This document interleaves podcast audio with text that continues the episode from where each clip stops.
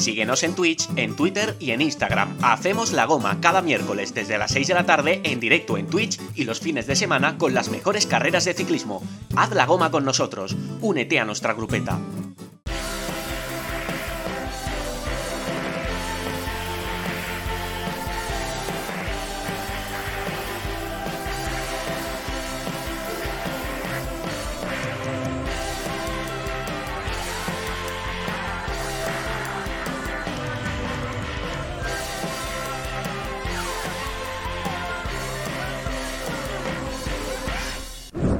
Hacemos la goma. Únete a nuestra grupeta en Twitch y en redes sociales.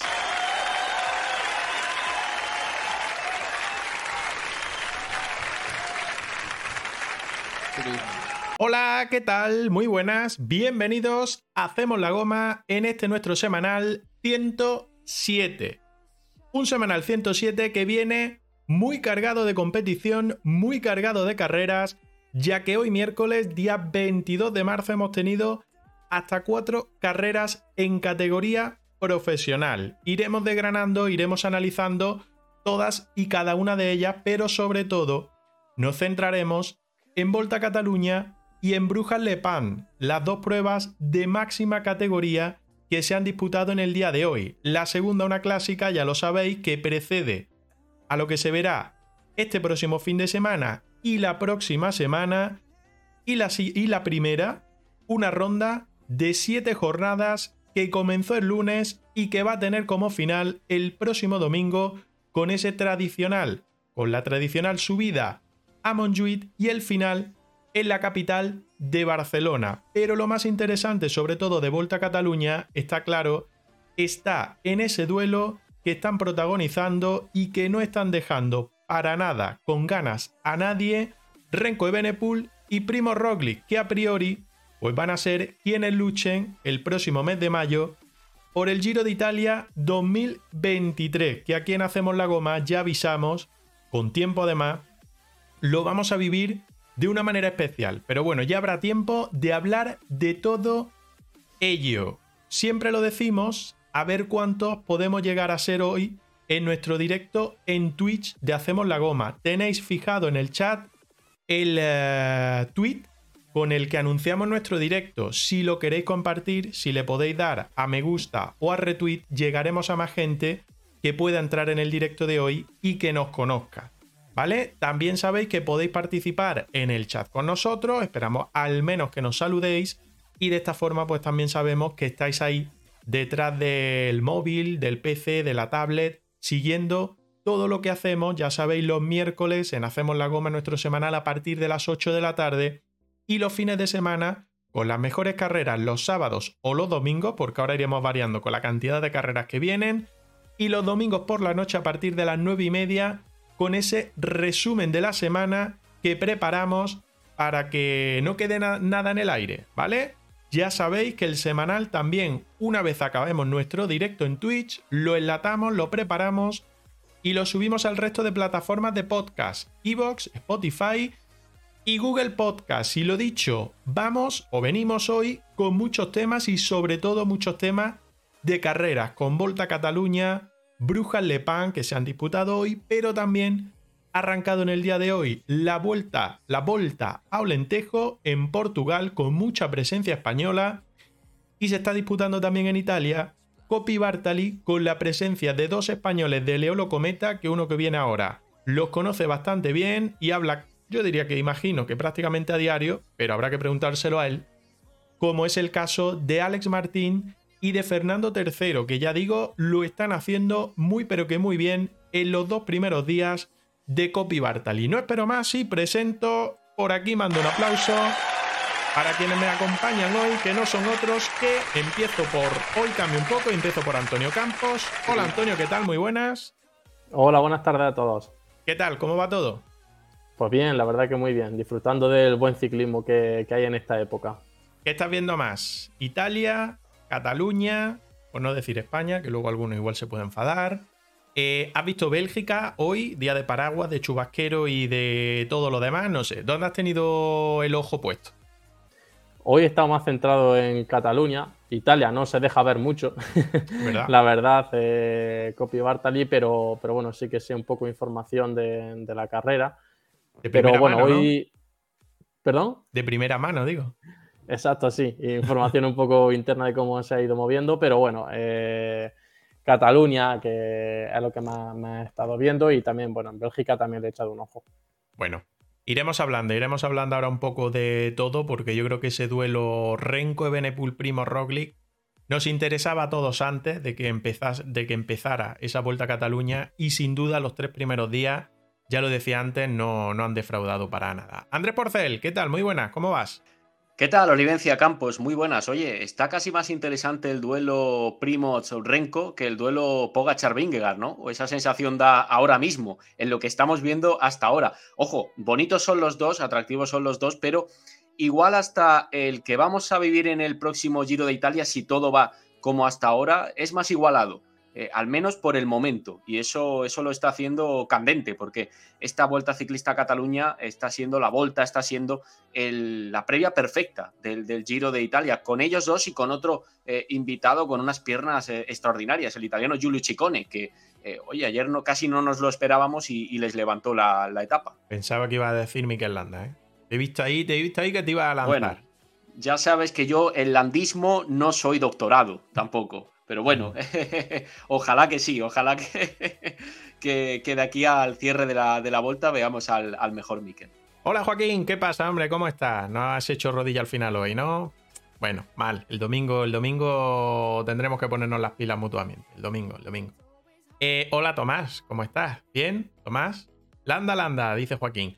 Eh, oye, que decía Andrés lo del tema de. Mm, voy saludando también a la gente del chat, ya veis. Eh, decía Andrés lo del tema de si es de mayor interés este duelo Renko Primos o Ebenepul Rogli, como queráis decirle. Yo creo que lo mejor de todo es que estamos en un momento en el que mm, tenemos duelos por todos lados y duelo de nivel. El Vingegaard eh, Pogachar, el Van Aert Van Der Poel, el Van Aert Van Der Poel Pogachar, que vamos a ver este viernes en E3 y que seguramente el día 2 se verá también en el Tour de, Flandes. No sé qué más duelos hay por ahí, pero yo creo que todos de primer nivel y de máxima atención. Sí, la verdad que estamos teniendo muy buena camada de, ciclistas en esta época y eso se está viendo reflejado en que no estamos todo el año esperando un cara a cara entre dos personas, sino que hay muchos cara a cara y además en muchos tipos de terrenos. Y, bueno, eso la verdad que, creo que también lo tenemos que valorar. A mí en concreto, eh, este de Rogli y Ebenepool me, me, está gustando mucho porque ninguno se está achantando. Eh, además, cada uno está jugando sus cartas eh, lo mejor que cree y, hay una batalla psicológica, pienso yo, bastante grande, como se ha podido ver hoy, con el tema de los relevos y, tal, que, que Rogli no, no, quería pasar para nada nunca. Y bueno, me parece que, se está calentando muy bien la cosa de cara al Giro de Italia, que siempre lo hablamos y siempre pensamos porque es la primera gran vuelta, pero están disputando nada más y nada menos que la Vuelta a Cataluña, que, no es poca cosa.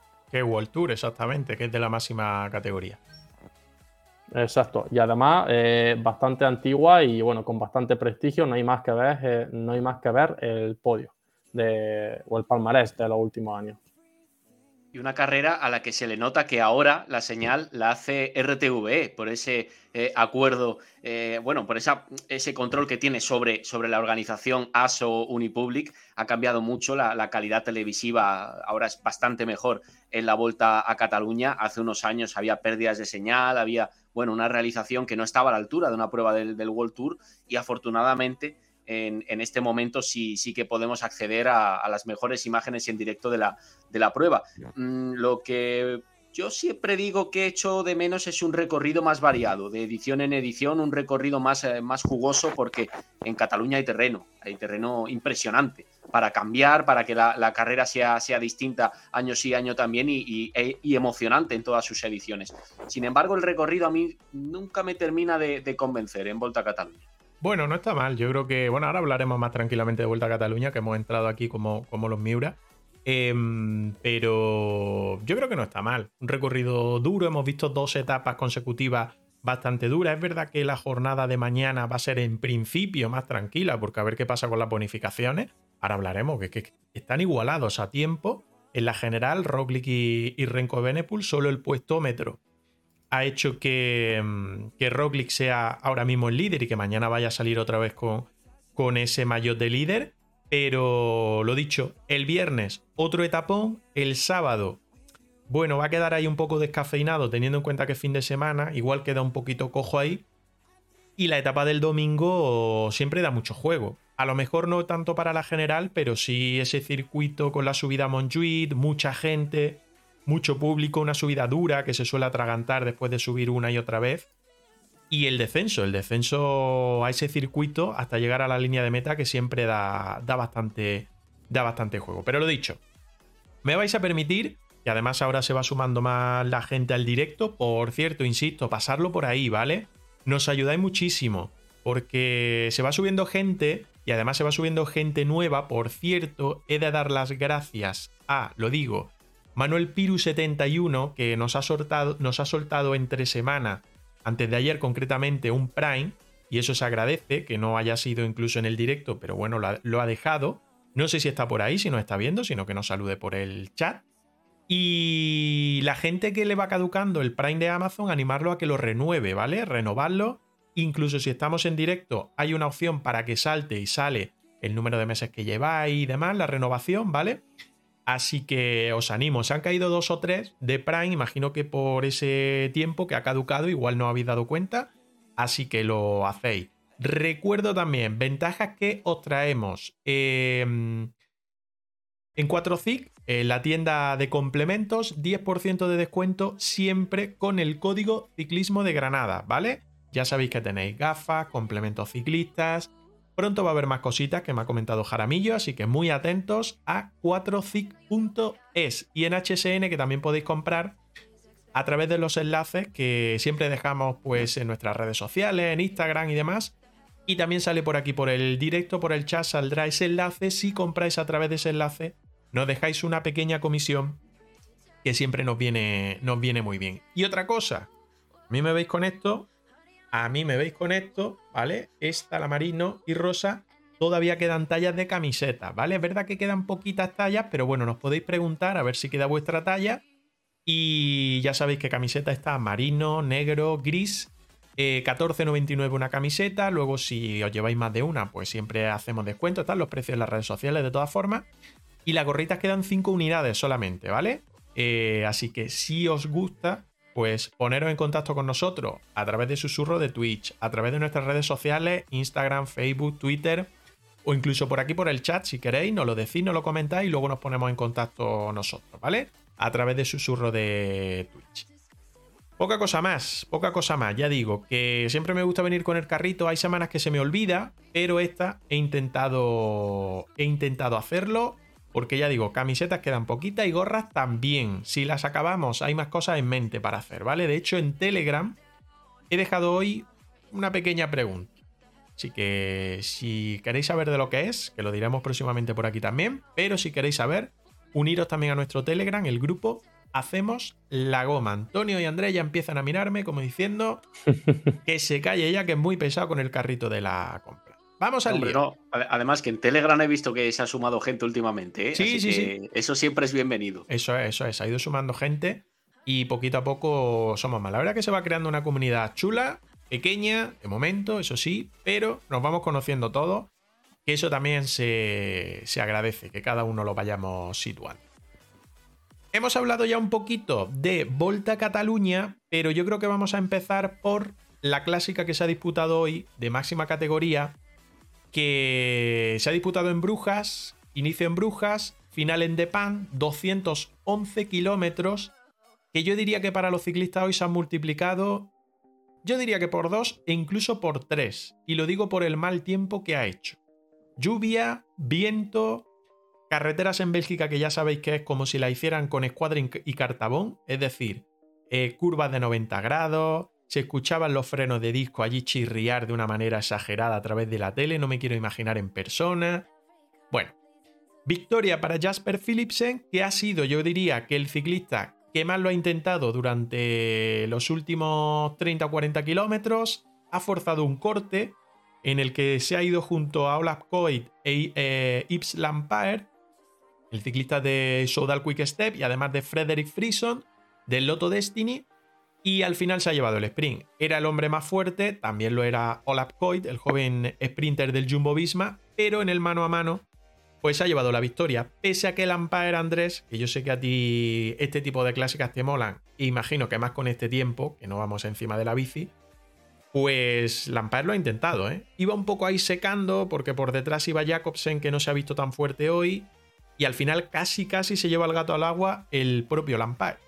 Sí, era, la técnica que tenía que utilizar. Yves Lampaert es un, es un corredor que necesita distancia, necesita abrir hueco en este tipo de, clásicas, movimientos de, dureza para, para, imponerse, sobre todo ante Koig y ante Philipsen, que son muchísimo más rápidos que él, eh, ambos. Sin embargo, él tenía que, jugar eh, su carta y es un ciclista con, con experiencia y, con inteligencia en este tipo de pruebas en las que es especialista. Fíjate, yo pensaba, yo apostaba, después de ver el, corte que se había producido, que hoy era el día para Olaf Koig, para el rapidísimo corredor de, Jumbo Visma. Pero hoy vemos como eh, un corredor, un ciclista rápido, un buen sprinter también, como es Jasper Philipsen, ha tirado de esa cualidad especial, de esas características de potencia idóneas que necesitas después de más de 200 kilómetros de clásica World Tour con dureza añadida por la meteorología propia de, Bélgica. Gracias a, este triunfo sigue carburando cada vez mejor el, equipo de Keuning, eh, Alpecin de Keuning, a través de un, ciclista además que suma, no tiene monumentos, pero suma varias clásicas de, que algunas no podemos decir ni siquiera que sean de segundo nivel, porque son del World Tour como la Frankfurt o como esta eh, de Pan una prueba históricamente para, para velocistas en la, en la, que se han impuesto corredores rápidos. Antes, no sé si os acordáis, esto era Triedaxe de Pan, los tres días de la Pané, hmm. eh, como, como lo decíamos en, español. Ahora ya es una clásica World Tour de un día con más de 200 kilómetros. Y bueno, hoy la verdad es que la meteorología ha ayudado a que el espectáculo de la, del cierre, de la aproximación final, haya sido tremendo. Lógicamente, Antonio, el tiempo, la meteorología, pues ha sido clave porque ha ido partiendo la carrera. Yo creo, como dice Andrés, que es una carrera normalmente para ir en grupo. Puede que haya algún tipo de corte, depende si hace viento o no, pero bueno. Eh, hoy han abandonado muchísimos ciclistas. Fijaros que en Movistar solo ha acabado Jacobs. De los siete que iban, solo ha acabado uno. Eh, Romeo se ha bajado de la bici. Gaviria se ha bajado, no ha terminado. Bueno. Pero claro, es que marca mucho, ¿no? la meteorología en este caso marca, yo creo que toda la carrera, ¿no, Antonio? Sí, por supuesto. Además, he visto que, incluso en la carrera se han estado haciendo abanicos, entonces ha, tenido, que ser un día muy, muy, muy curioso para ir ahí en el pelotón. Evidentemente, un día, un día así y cuando te empiezan a meter cuneta, cuando empieza a ir por calles con escuadra y cartabón, como tú has dicho, que son eh, quizá calles más técnicas o carreteras más técnicas. La verdad que son días que, se sufre mucho. A mí me llama la, atención, yo como siempre voy aquí a mi rollo, que a mí me gusta fijarme en los chavales jóvenes, me llama la atención eh, el, chico del 1X, Fred Hein, que ha quedado noveno, mm. que el año pasado estaba, estaba compitiendo contra, contra los sub-23 en bueno, las carreras internacionales eh, lo han tenido mis chicos de rival. Eh, solo 19 años y ha hecho noveno en esta carrera. ¿eh? octavo, ha sido, creo, creo que octavo. octavo, ha llegado con el, con el grupo perseguidor. Por delante de Molano, que ha hecho noveno, y de Van der Berg, el ciclista de Education First, el neerlandés, que ha hecho décimo. Exacto. Pues poca cosa, ¿eh? cuidado con, cuidado con, con estos chavales que de repente eh, luego llegan a, una clásica muy, muy importante y, los va en el grupo delantero y no sabe de dónde ha aparecido. Pero bueno, estos chavales, la verdad que a mí me llaman mucho la atención. Mm. Eh, hemos dicho los tres primeros al podio. Frederick Frison ya ha dicho que ha terminado cuarto. Fabio Jacobsen se ha llevado el sprint de ese grupito que iba por detrás y que no ha conseguido contactar con los cuatro primeros. Jonas Ricaer del Alpecin de Keunig ha sido sexto. Pedrix Beulens del Loto Destiny séptimo, Stian eh, Fredein del 1X que resaltaba Antonio octavo, Juan Sebastián Molano que se está marcando eh, un inicio de temporada, un primer tercio de temporada muy bueno en el UAE Team Emirates y décimo Margin Van der Beek de Education First. David Valerini ha sido un décimo por ejemplo, pero ya ha entrado por detrás de ese segundo, segundo grupo. Eh, hola Jaramillo, ¿qué tal? ¿Cómo estás? Hola chicos, hola Jaramillo. Eh, Andrés, lo de Jasper Phillips creo que lo has destacado, pero claro, em, que se quedara ahí el Alpecin sin uno de sus puntales al sprint, aunque luego está Van Der Poel, que sabe cómo, cómo puede salir, eh, está dando un rendimiento muy muy alto que quizá a lo mejor no era ni el esperado, ¿no? Claro, ahora le toca a él asumir eh, galones, es un ciclista rápido, es un ciclista que además soporta bien la dureza de las clásicas, no como otros sprinters que, que las complejidades técnicas de este tipo de pruebas de un día eh, tienen mucha más facilidad para ceder, para abandonar las posiciones destacadas. Philipsen no, Philipsen tiene ese plus de rodar muy bien, de, saber leer muy bien los, puntos estratégicos de estas carreras. Hoy lo ha demostrado además, llevando también la iniciativa cuando la meteorología se, hacía compleja, cuando era favorable la prueba a, armar grupos, a armar eh, cortes por delante, ha estado llevando precisamente esa iniciativa a unas sabiendas de, que es un ciclista rápido al que le puede beneficiar una llegada en grupo, sin embargo, ha dado la, cara. Es que si echamos un vistazo a, su palmarés, eh, vemos eh, bastantes pruebas ya de, este tipo, la, la Frankfurt, como decíamos, la Shell de Price, que la ganó también en el 21, otra clásica belga eh, larga por distancia, compleja por carreteras, pero adecuada para, para ciclistas rápidos. Y bueno, el de Nine también se lo llevó, la París-Bourget. es, un, es un corredor muy especializado en estas, en estas pruebas que no son monumentos, pero que sí componen un calendario importante de, clásicas de, de, gran nivel. Y la verdad es que, bueno, para un equipo como Alpecin de Keuning, que tiene también una filosofía muy clara por las carreras de un día, eh, alguien como, como Philipsen te, resuelve un, calendario de manera, de manera extraordinaria. Hoy la baza de, de Quick Step, que sigue sin cogerle el pulso al, año de clásicas, era claramente Gronewegen, eh, pero no ha estado en el, en el corte bueno del día. Ha entrado, como decías, liderando el, grupito que, ha, cruzado la meta por detrás de los, de los escapados. Jacobsen, Jacobsen, que has dicho Gronewegen. He dicho Gronewegen, es verdad, ¿no? Efectivamente, Fabio Jacobsen. Jacobsen.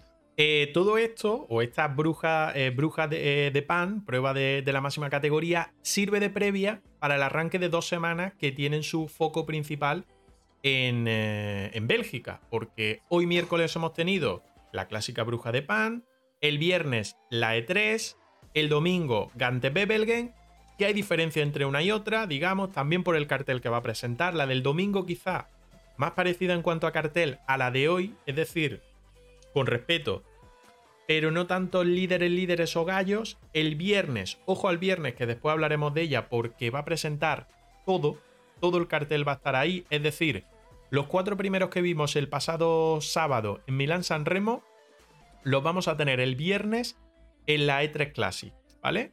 O sea que, ojito a esa carrera. Y la semana que viene, pues el miércoles a través de Flandes y el domingo, día 2 de abril, previo a Semana Santa, pues eh, se va a disputar el Tour de Flandes. Yo creo que para un hombre Antonio como Andrés eh, se le hacen los ojos chiribitas con todo lo que pasa en Bélgica en los próximos 10 días aproximadamente. Sí, sí, se traduce a mucha hora de pantalla. Porque si algo caracteriza desde mi punto de vista a, este, a esta época o a las clásicas es que hay que verla bien. Hay que verla bien. No hay que ver la última media hora o el último puerto o lo que sea. Hay que, hay que tragarse muchos kilómetros. Yo estoy indignado con eso. Yo estoy indignado con eso y no, te corto mucho. Porque hoy coincidía con Vuelta a Cataluña y en el mismo horario, de hecho, han terminado una y otra prácticamente igual. Una franja de 5 o 10 minutos, no mucho más. Pero es que el viernes otra vez, Cataluña, Etapón y la E3 que la tenemos. Eso, eso da un poco de coraje. Sí, al final hay que hacer multipantalla, que, que es, eh, es, lo más fácil, porque, bueno, eso o verlo por, por diferido si tienes mucho tiempo. Pero, pero bueno, al final es que es inevitable, ¿no? Porque cuando empiezan a venir estas épocas, pues bueno, cuando también hemos visto Tirreno y París-Niza y a la vez había también otras carreras por Francia y tal y cual. Eh, bueno, al final es normal que se solapen tanto. Eh, creo que es bueno porque al final que haya tanto calendario pues está muy bien. Lo que no es bueno quizá es el tema de horario, como tú dices, que, que bueno, que se solape el final de la carrera si hay dos o tres carreras. Quizá escalonarlo un poquito puede ser mucho mejor y mucho más, bueno, mucho más consumible ¿no? para nosotros. Entonces, ahí tienes razón. Mm. Eh, Andrés, mañana prueba femenina. Bruja de pan, pero en categoría femenina. Efectivamente, mañana se, disputa, como, como, bien dices, la, carrera femenina, eh, en este caso en la, categoría femenina, y bueno, eh, ahí también se espera un, altísimo nivel. Estamos viendo, justo pinchas la, la, alineación, estamos viendo que va Lorena Vives como, como clara candidata con el, con el SD Works, la, sprinter más potente en la, en la, actualidad. Por cierto, tiene a dos compañeras eh, entrenando en Sierra Nevada, Demi Bollerin y Marlene Reuser. Están las dos haciendo rutas y, compartiendo un montón de imágenes de, de, las rutas que hacen, que eso siempre lo agradecemos a los aficionados. Y la selección, Elisa Bálsamo. La selección eh, femenina española también anda por aquí. Mavi García entre ellas, que el año pasado hablamos con ella, no sé si recordáis pues también andan por aquí por Sierra Nevada, que, lo, he visto esta mañana. Eso es, con Anne Santesteban, que también ha venido con, bueno, con la corredora de Bike Shane también ha venido a, preparar campaña. Elisa Bálsamo es otra, otra candidata para, una carrera que, como en la categoría masculina, está muy enfocada a las eh, ciclistas rápidas. Y Marta Bastianelli, que también la estamos viendo con el número 21 del UAE Team eh, ADQ, eh, otra corredora muy a tener en cuenta, porque es una muy buena llegadora y también es una ciclista experimentada que sabe eh, leer las instrucciones de las, de las clásicas a la, perfección. Así que eh, a priori destacamos esas, esas tres figuras, tanto, tanto Lorena Vives, la ex eh, sprinter de DSM ahora en, en SD Works, como Elisa Bálsamo y, Marta Bastianetti. Bueno, pues mañana podéis seguir la carrera por Eurosport. no sé si tiene, no lo he mirado, no sé si tiene el mismo horario o no. Eh, pero bueno, si lo buscáis por ahí por, por eh, Europort, pues ya sabéis que podréis seguir la carrera femenina de Bruja de Pan, que bueno, no coincide en día con la carrera masculina, a ver qué día, meteorología, pues se encuentra, se encuentra mañana, porque los chicos, la verdad, que no han tenido mucha fortuna con el día de hoy, carrera durísima, ya digo, para el que lo hemos visto, lo hemos seguido o intentado seguir por televisión, pues no nos importa, incluso a lo mejor le añade un poquito más de picante, un poquito más de emoción a este tipo de carrera, eh, tan llana sobre todo en este caso, y, ha quedado, ha quedado bastante bien, ya digo, ya en que se ha hecho con esa bruja de pan, a ver qué pasa el viernes con E3, que ahora haremos la previa en un ratito, y el domingo con Gante Bebelgen. Nos vamos a Cataluña, que yo creo que es lo que centra todo el interés, sobre todo porque claro, los dos bichos llegaban, digamos que un poco tapaditos. Renko de Benepul lo habíamos visto en Vuelta a San Juan muy temprano, en el mes de enero. Eh, después lo vimos en el UAE Tour sin apenas rivales. Vamos a dejarlo ahí porque tampoco es que había mucha gente y bueno, pues la carrera es como es. En el caso de mm, Primo Roglic, pues solamente había corrido y además por sorpresa, porque en principio no lo iba a hacer, eh, Tirreno Adriático, se llevó tres etapas y la general, pero claro, si comparamos con la misma carrera que se estaba disputando en Francia, París-Niza, tampoco sobresalió tanto. Sí, sumó lo mismo que Tadej Pogacar, tres parciales y clasificación general, pero faltaba algo. Pues lo que faltaba es que en las tres primeras etapas se la han jugado, yo diría que mano a mano, entre ellos dos. Quiero decir que, salvo lo de Chicone ayer martes, que sorprendió porque se la levantó a los dos por lo rápido que era y lo bien que lo hizo, esto se está resumiendo en un renco de Benepul primo Rogli. No sé si lo veis para bien, no sé si lo veis para mal. Bueno. Bueno, al final eh, creo que la carrera eh, está quizás siendo un pelín más aburrida de lo que podría ser, porque se está resumiendo todo en, el duelo, como tú dices. De hecho, hoy se ha visto claramente en una imagen cuando los dos se han ido por delante, que por detrás ha habido un parón muy grande, todo el mundo pensando en el podio. Eh, nadie tenía, bueno, nadie tenía la valentía, por así decirlo, entre comillas, ¿no? De, intentar eh, tirar o intentar eh, saltar para cogerlo, simplemente se estaban mirando entre ellos para, jugarse el pollo. Entonces, bueno, creo que el recorrido, pues como bien has dicho previamente hace un rato, eh, se le podría dar una vuelta porque es cierto que parece que está enfocado un poco a promocionar la zona, a promocionar sobre todo los las estaciones de esquí que hay por allí, el 2000, La Molina y tal, eh, y es como muy clásico, pero bueno, también, también creo que el nivel de los participantes es muy alto y que también está un poco en su mano el, ofrecer mucho espectáculo. Creo que hasta ahora, pues lo dicho, se está centrando un poco en ese duelo. Eh, pero por ejemplo ayer también me gustó mucho el salto de Chávez, que estuvo súper cerca y la etapa fue muy emocionante, la verdad, hasta el último momento no, no sabíamos quién iba a ganar. Y, pero bueno, creo que, creo que dada la participación y toda la montaña que hay, eh, se podría dar un puntito más. Bueno, hoy etapa, ya digo, la tercera entre Olos y La Molina, eh, puertos de primera categoría, 180,6 kilómetros. La etapa se la ha llevado Renko de Benepul, no sé si la habéis visto o no, pero se han marchado a falta de cuatro y poco kilómetros para línea de meta para llegar a la meta de La Molina. Ha atacado Renko de Benepul, ha acelerado, eh, un ritmo bastante alto. Eh, solo le ha podido seguir Primo Roglic, no le ha salido nadie más. Roglic no le ha dado ni un solo relevo en los 4 kilómetros de, ascensión. Yo creo que Renko tampoco lo esperaba. Y al final, eh, antes de llegar a la línea de meta, había una zona bastante dura, un rampón como en una urbanización. Renko ha vuelto a levantarse, ha metido un ritmo muy fuerte, ahora lo pincharé en ese clip que sube Eurosport a sus redes sociales, nosotros no solemos coger imágenes de otro sitio, tan solo lo que suben a redes sociales, que yo creo que sí que podemos utilizar, son clips cortitos de un minuto como mucho, y ya digo, ahí se ha marchado, le ha abierto un pequeño hueco, también favorecido por la última curva, antes de entrar en la línea de meta, le ha picado dos segunditos porque el bueno de Renko se ha puesto a celebrar la victoria en lugar de, llegar hasta el final, hasta la línea de meta sprintando, si eso lo hubiera hecho, pues yo creo que se hubiera vestido de líder. Eso lo ha aprendido de Alaphilippe. Sí, ¿no?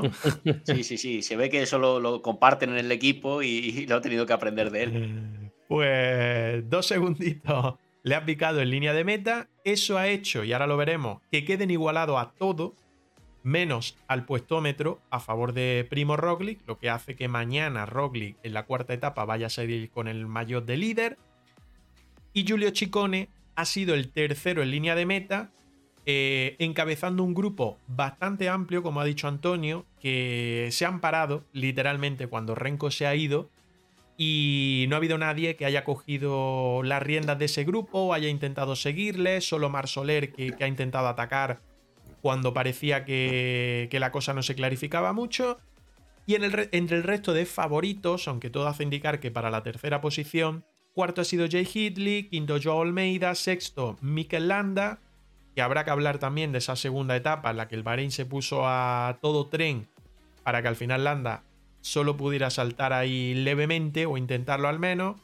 Michael Boots, que está demostrando el ciclista de Israel un gran nivel, Sian eh, del Bora Hasgrove, que está sorprendiendo el belga. Esteban Chávez, que lo hizo muy bien en la etapa del martes, intentando llegar a la línea de meta para llevarse la victoria, lo pillaron en el último kilómetro y Román Bardet ha sido décimo, un décimo Ben O'Connor cerrando ese grupito que entraba detrás de Renko Ebenepul y de Primo Roglic. La general, ya digo, Primo Roglic y Renko Ebenepul igualados a todo eh, Giulio Ciccone a 19 segundos es tercero. Mikel Landa se deja 44 segundos, igual que Joe Almeida, que es quinto.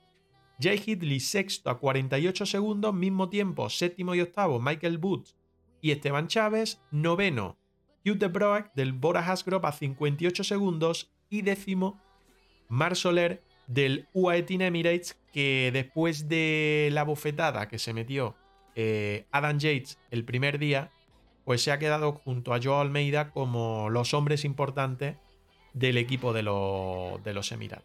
Andrés, eh, opinión del día de hoy. Vamos a empezar por el día de hoy y luego vamos repasando un poco ese cara a cara, si queréis.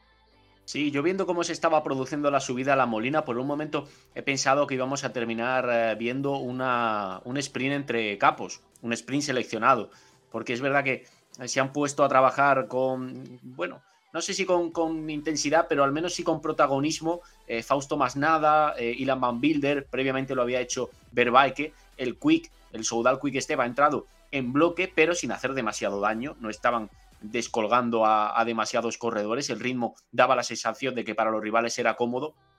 Y luego ya sí, ha llegado el ataque con características eh, atómicas habituales de Renko Ebenepul, que ha hecho daño muy rápidamente. Roglic ha sabido mantenerle la, distancia, pegarse a él, pero hoy ha sido más fuerte el, belga, incluso sin, sin, recibir ningún tipo de relevo y dándole el aire ya en todo lo que, lo que quedaba de subida hasta la, hasta la meta de la, de la Molina.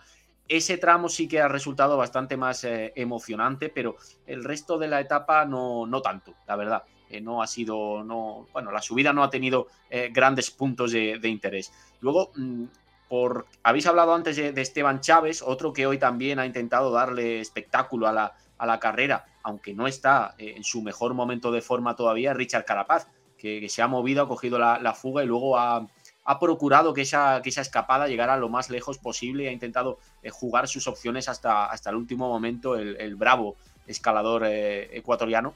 Pero bueno, en este caso les han terminado interceptando como era, como era lo, que todos eh, esperábamos y lo, lo, habitual en una subida como la de hoy. Insistimos, no quiero ser muy repetitivo, pero lo ha dicho también Antonio Campos. Igual hay que ir pensando en, variar las subidas y en que los puntos clave para la clasificación general de la Volta a Cataluña vayan cambiando de, sitio más allá del Walter 2000, de la Molina, porque Cataluña tiene posibilidades, tiene una geografía riquísima y espectacular y, se puede hacer una, una vuelta más, eh, más variada, más diferente. Mm. El tema Carapaz creo que empezó tarde, ¿no? Que, que, sufrió alguna operación a final de año y tal, ¿no? No sé si, fue por operación, no, lo recuerdo, pero sí que ha empezado bastante tarde la temporada. Es obvio que esté así de forma. ¿eh? Mm, mm. Creo que después del, Nacional tuvo problemas. Ajá. algo de salud, sí. Bueno, ahora lo, voy buscando si queréis, pero yo, juraría que creo que eso, en diciembre o así, sufrió algún. No sé si algún percance, alguna operación para mejorar algún problema que tenía, no, no recuerdo exactamente por qué. A mí me suena también algo, algo así, mm. eh, algo que así que justifica su entrada tardía a la temporada. Fíjate, hoy, hablando de esto, ha dado Carlos y Andrés un dato curioso en la retransmisión, que Juan Ayuso y Mar Sarru son los dos únicos ciclistas que no, que no han empezado campaña todavía, eh, calendario de, 2023 en la, en la competición. Hay más, hay más. El otro día, bueno, creo que la tengo por ahí preparada para luego. había una info del diario A de Dani Miranda.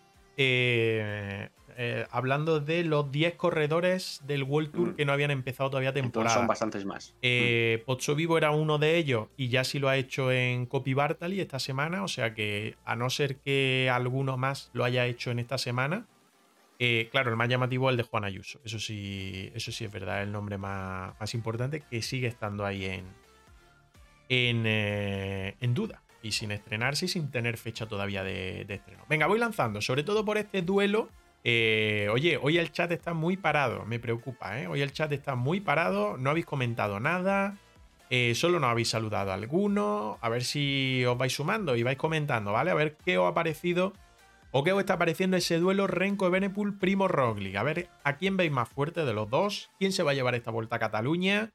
Si pensáis que se están, mostrando todas sus cartas, que ahora se lo voy a preguntar a Antonio Andrés, si están mostrando todas sus cartas o se están guardando algunas de cara al Giro de Italia, donde se van a ver las caras. Bueno, lo que queráis ir comentando sobre este duelo que yo creo que centra la atención no solo de esta Vuelta a Cataluña, sino de la, de la semana ciclista con permiso de las clásicas belgas de viernes y domingo. Os pregunto, ¿a quién veis más fuerte? A Renko o a Roglic son dos estilos distintos, es verdad, Antonio. Son dos estilos totalmente distintos. Uno es más explosivo, el otro, aparte de, bueno, explosivo es, pero igual más veterano va con más cabeza, ¿no? Hoy se ha visto que iba a rueda, no le ha querido dar ningún relevo. Pero ¿quién, quién piensa que está más fuerte de los dos? A ver, eh, actualmente yo pienso que está más fuerte Ebenepool. Sí que pienso que, que Renko le queda menos para alcanzar su pico de forma y sí que pienso que, tiene más recorrido todavía o, más trabajo por delante Roglic. No por el nivel que tiene, sino también por la preparación que ha llevado, por los días de competición y cuando ha empezado la temporada y tal. Entonces yo veo a Roglic mm, bastante más verde, aunque verde no sea la palabra, pero bueno, bastante, bastante menos de preparación. Eh, y evidentemente Benepool eh, está mejor porque está haciendo exhibiciones. De hecho, hoy se ha, bueno, hoy se ha visto eh, claramente en el sprint, pero no solo te puedes quedar con una foto para saber eh, el momento de forma, sino ayer, por ejemplo, todo el tiempo que estuvo tirando, hoy incluso también todo el tiempo que ha estado tirando a un ritmo muy fuerte, eh, pues bueno, Al final eh, tienes que ser muy superior para hacer lo que ha hecho hoy y ganar. Mm. Sinceramente, tiene que ser muy superior. Entonces, bueno, yo creo que, que Benepool está más cerquita de, su pico de forma. Creo que también él lo, ha dicho. Eh, y bueno, a ver qué, no, qué nos depara el Giro de Italia. Creo que, va a ser emocionante y un poco incertidumbre por parte de Roglic, como casi nos tiene acostumbrado a, casi todas las grandes vueltas que se presenta. Eh, Andrés, ¿tú cómo lo ves? Yo doy mi opinión, ¿vale? Yo estoy muy de acuerdo con lo que está comentando Antonio. Eh, Renko, yo creo que además casi casi se ve la obligación de dar ese espectáculo teniendo en cuenta lo que hace Pogachar, por ejemplo.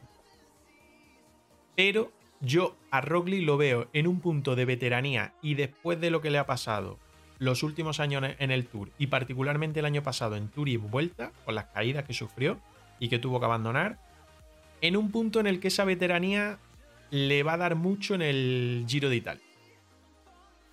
Estoy contigo. Es más, yo le veo más favorito que Benepool para la victoria en el Giro de Italia. No con una gran diferencia, no mm. con una gran distancia, pero creo que va a llegar eh, mejor carburado al Giro, que tiene esa veteranía, la palabra es clave, para saber gestionar una carrera que va a ser muy dura, recordemos. Todavía tenemos que ver cómo rinde Renko Benepool en esos desniveles tan tremendos y en esos encadenados de, montaña que no tuvo la Vuelta Ciclista España en la que se adjudicó el, el rojo cada vez la figura de Renko de Benepul nos genera menos dudas, eso es evidente, porque es un superclase, porque tiene una fuerza tremenda y una, una combinación de, capacidades para todo tipo de terrenos. Además, hay una, una distancia en crono eh, muy favorable a las cualidades del campeón del mundo, pero hay Roglic, también sabe moverse de maravilla y a mí me da la sensación de que tanto él como su equipo van a marcar la diferencia en las etapas de alta montaña de cara al Giro.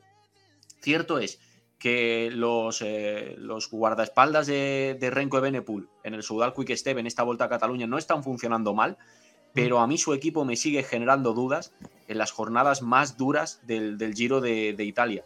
Cosa que en el caso de Jumbo Visma, que no va a llevar el superbloque al Giro en torno a Roglic, pero tiene más posibilidades de llevar un equipo más hecho a, los encadenados de montaña, ahí Jumbo también puede marcar junto con el esloveno la, la diferencia. Así que para mí, si todo llega en las condiciones eh, que, convencionales y estándar y no hay ninguna, por supuesto no lo deseamos, ninguna caída, ninguna lesión que pueda alterar el juego, eh, para mí ahora mismo Primo Roglic llegaría con un puntito más de favoritismo al Giro de Italia que Renko de Benepul.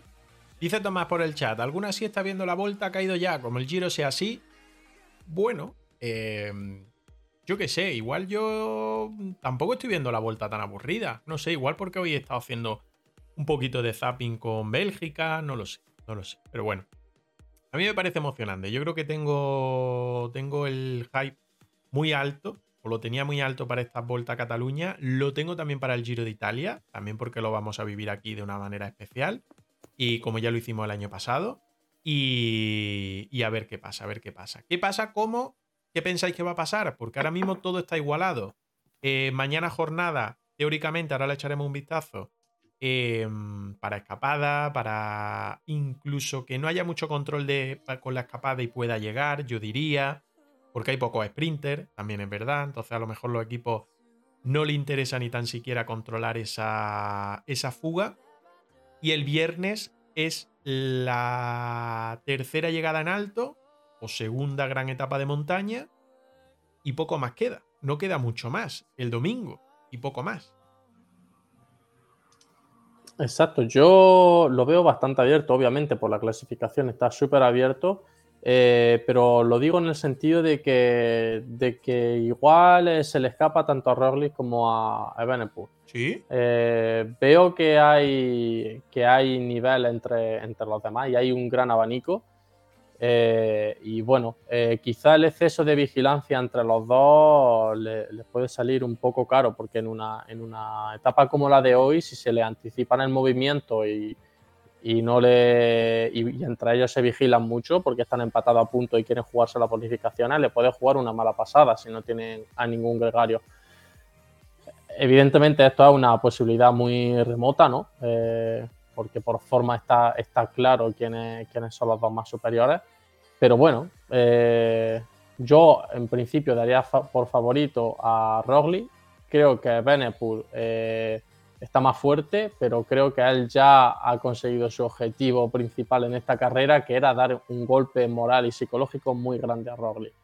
Eh, si no hoy, no, no, hubiese dejado de pedalear los últimos 30 metros para celebrar la victoria. Sabe que lo ha fundido, que lo ha dejado a rueda por completo en una etapa de, en un puerto largo, tendido y, y que sube a cierta altura o a cierta altitud y eso para él ha sido la victoria. Eh, más que la etapa, más que la general y más que todo. Si no, eh, lo dicho, no lo hubiese celebrado con la rabia que lo ha celebrado y, hubiese perdido esos valiosos segundos que sabe perfectamente que se lo iban a jugar a la bonificación, muy probable eh, la victoria de la general. Entonces, bueno, yo creo que Evenepoel ya, ya está tranquilo. Además, yo lo veía como muy nervioso en la, etapa que, ganó Roglic. El primer día, sí, sí, sí. Evenepoel, tuvo que remontar mucho, mucho, mucho. Y, en esa etapa él era el más fuerte. Pero al verse que podía haberle ganado y no le ganó, lo vi como con mucha rabia al llegar a meta. Entonces yo creo que tenía entre ceja y ceja el ganarle a Rogli de tú a tú en una, etapa de montaña. Además ganando, dejándole de rueda, no ganándole al sprint. Yo creo que viene al hilo también de lo que he comentado y, y es la veteranía de Rogli.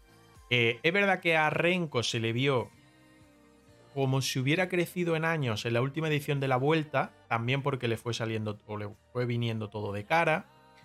Eh, hablo de rivales, hablo de, bueno, que no le atacaran o no se sintieran los rivales con fuerza como para atacarle. Él también supo atacar y supo sacar la ventaja donde debería de hacerlo. Pero eso, parecía un poco más como si hubiera cumplido años rápidamente. Pero coincido con Antonio en lo que dice, que estos primeros días en Cataluña se le ha visto más nervioso y quizá es eso.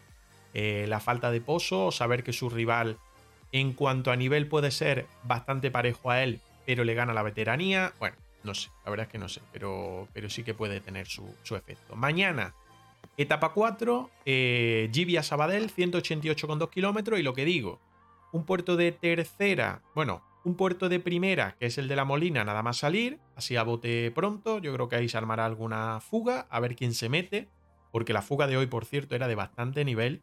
Eh, era de nivel, pero igual no estaban en su mejor momento, muchos de ellos.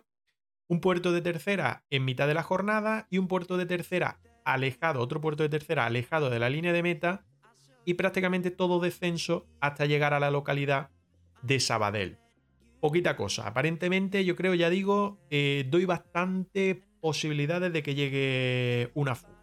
Una fuga que se pueda plantar en la meta de Sabadell en el día de mañana. El viernes, final en Loport, 176,6 kilómetros, salida de Tortosa. Jornada tranquila, dos puertos de tercera. Y luego, pues eh, Tortosa, mirador del Portel, que ahora vemos cómo es, pero es de máxima categoría lo tenemos por aquí. No, este no es, este no es. Este, el mirador del Portel. 8,6 eh, kilómetros al 8,8% de media. Un puerto duro, un puerto que de tendido tiene poco, que tiene muchas manchas negras y muchas manchas rojitas. Las negras, ya sabéis, media más alta y poquito descanso. Yo le veo ahí poco descanso. Este día es exigente por el cierre, porque el resto de la jornada no es monopuerto, porque hay alguna subida más, pero de escasa entidad, y todo va a quedar para el cierre en el mirador del, portel. Evidentemente aquí puede producirse algún movimiento, esperemos desde un poquito más eh, abajo, sobre todo de quienes, como dice Antonio, están amenazando la, general de, de, Renko y de Roglic. Cuidado que Chicone tiene muy buenas piernas en esta Volta a Cataluña y él debería jugar una carta distinta eh, a, la que, a la que utilicen tanto, tanto Renko como, como Roglic. Así que este es un día para, para, intentar hacer daño o este es el puerto para intentar hacer daño, porque previamente poco se, se va a poder ver antes de que comience la, la exigente ascensión del portel. Eh, sí, yo creo que mm, habrá que ver, habrá que ver cuáles... Eh, pues eso, las intenciones, sobre todo las intenciones, porque a mí me ha echado mucho para atrás el ver que hoy nadie lo ha intentado por detrás cuando han saltado lo, lo que decía Antonio, Antonio antes. Sábado, jornada nerviosa, podríamos catalogarla así, Martoler Molit de Rein, 183,2 kilómetros. Eh, llegada, en teoría, sin ningún impedimento, porque el último puerto eh, de los dos que tienen, un segunda y un tercera, aunque antes un sube-baja constante, lo tienen lejos de meta. Eh, claro, para ser un sábado, pues queda algo muy light. A ver qué pasa. La clasificación está bastante apretada. A ver qué pasa. Y el domingo, pues el tradicional circuito de Montjuic. Eh, lo suben, si no me equivoco, 2, 3, 4, 5 o 6 veces, ¿no? 5 veces, creo, ¿no? 1, 2, 3, 4, 5, 6. 6 veces. Eh, subida dura.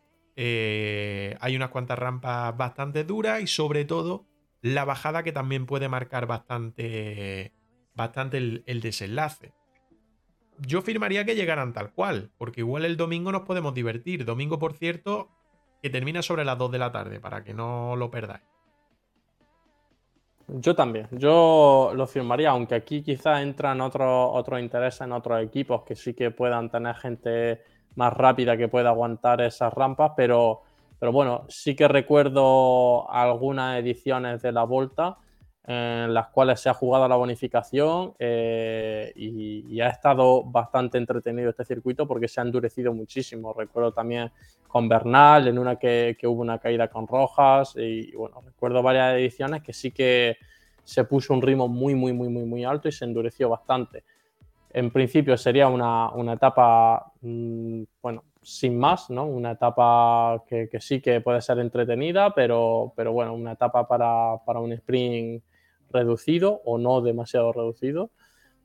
Pero eh, si entra el aliciente de las bonificaciones, seguro que, seguro que va a ser bastante entretenida. O incluso si, aunque no se la jueguen a las bonificaciones, si están eh, bastante, bastante cercanos, pues bueno, atacarán incluso para, intentar sacar tiempo. Si es por bonificaciones, seguramente endurezcan mucho, mucho, mucho la etapa para eliminar a todos los, los posibles creo que la esperanza la tenemos puesta en, las posibles emboscadas que se puedan dar en esta etapa, en el cierre en Barcelona, efectivamente. Yo no descarto en la del sábado alguna intentona, algún movimiento. Es verdad que es un terreno así quebradete, complicado, que puede dar lugar a, probar el descontrol de la, jornada, aunque es más está Muy lejos, está muy lejos. Todo el quebrado está muy, muy lejos de meta.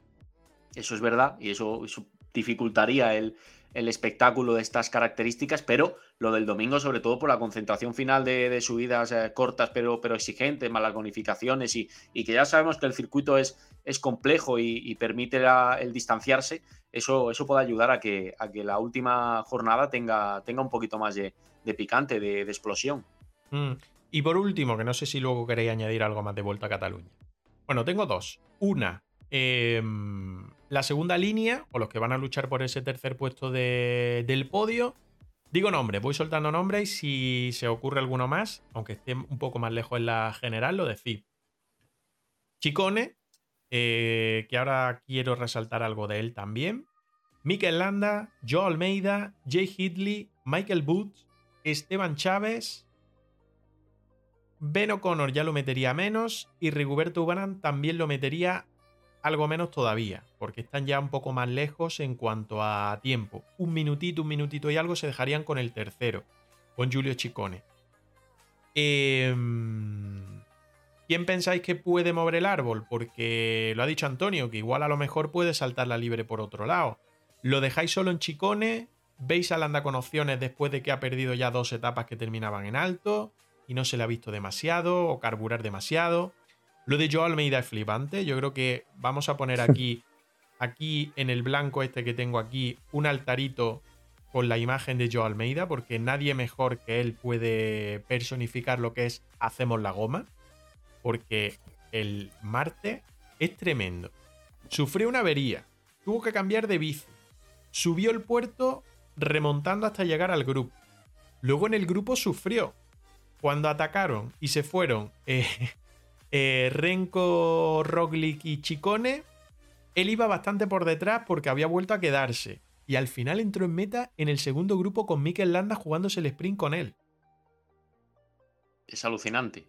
Sí, sí, yo de hecho eh, ya tengo por hábito cuando voy al volante mirar por el espejo interior y esperar ver a Joao Almeida, que aparezca así al, fondo entre las, entre las curvas. Eh, no, lo de verdad, la verdad es que lo de hacer la goma él, vamos, es, su, su, seña de, identidad. Algunos le llaman en redes sociales también la C15, por, ese, por esas características eh, diésel y de fiabilidad que tiene, que le permiten agarrarse a las subidas, aun cuando no son su especialidad, porque no es un ciclista que destaque como, como gran escalador, ni mucho menos. Siempre suele pasarlo regular, pero se, agarra a la, competición. Y, oye, mm, no sé si le, puede quedar a él alguna, alguna bala. Yo creo que de Mikel en, lo, Lopor algo veremos, aunque sea más exhibición que resultado.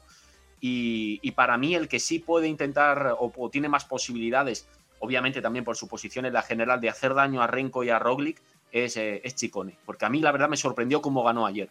Yo no me esperaba que les levantara la etapa a los dos salvajes y, lo consiguió con, con, un buen golpe de fuerza. Mm. Chicone, por cierto, Antonio, que, que va al Giro. este año tiene Giro de Italia marcado en su calendario si no pasa nada. Ojito, es verdad que, que, en el Giro las cronos, pues eso, van a penalizar. O le van en teoría le van a penalizar bastante, ¿no? Sí, pero si algo le caracteriza es que es muy, muy, muy ofensivo. De hecho, el año que salió un poco al escenario, que, empezó a coger eh, fama y empezó a hacer cosas bonitas, fue en un Giro de Italia en el que intentó la montaña y eh, fue súper combativo todos los días de alta montaña y, y, de hecho en otras vueltas por etapas se ha conseguido meter en la general o incluso en ese Giro de Italia creo que hizo una general bastante buena eh, haciendo este método un poco de, ser muy ofensivo en alta montaña. Eh, creo que es un corredor muy valiente, entonces si le acompaña un poco las sensaciones, creo que puede ser uno de, los que nos alegren las tardes durante el Giro de Italia porque puede ponerlo un poco pata arriba. Mm, ojalá, ojalá. ¿Y algún otro nombre que tú quieras resaltar para luchar por esa tercera posición? O darle la vuelta, como tú bien has resaltado antes.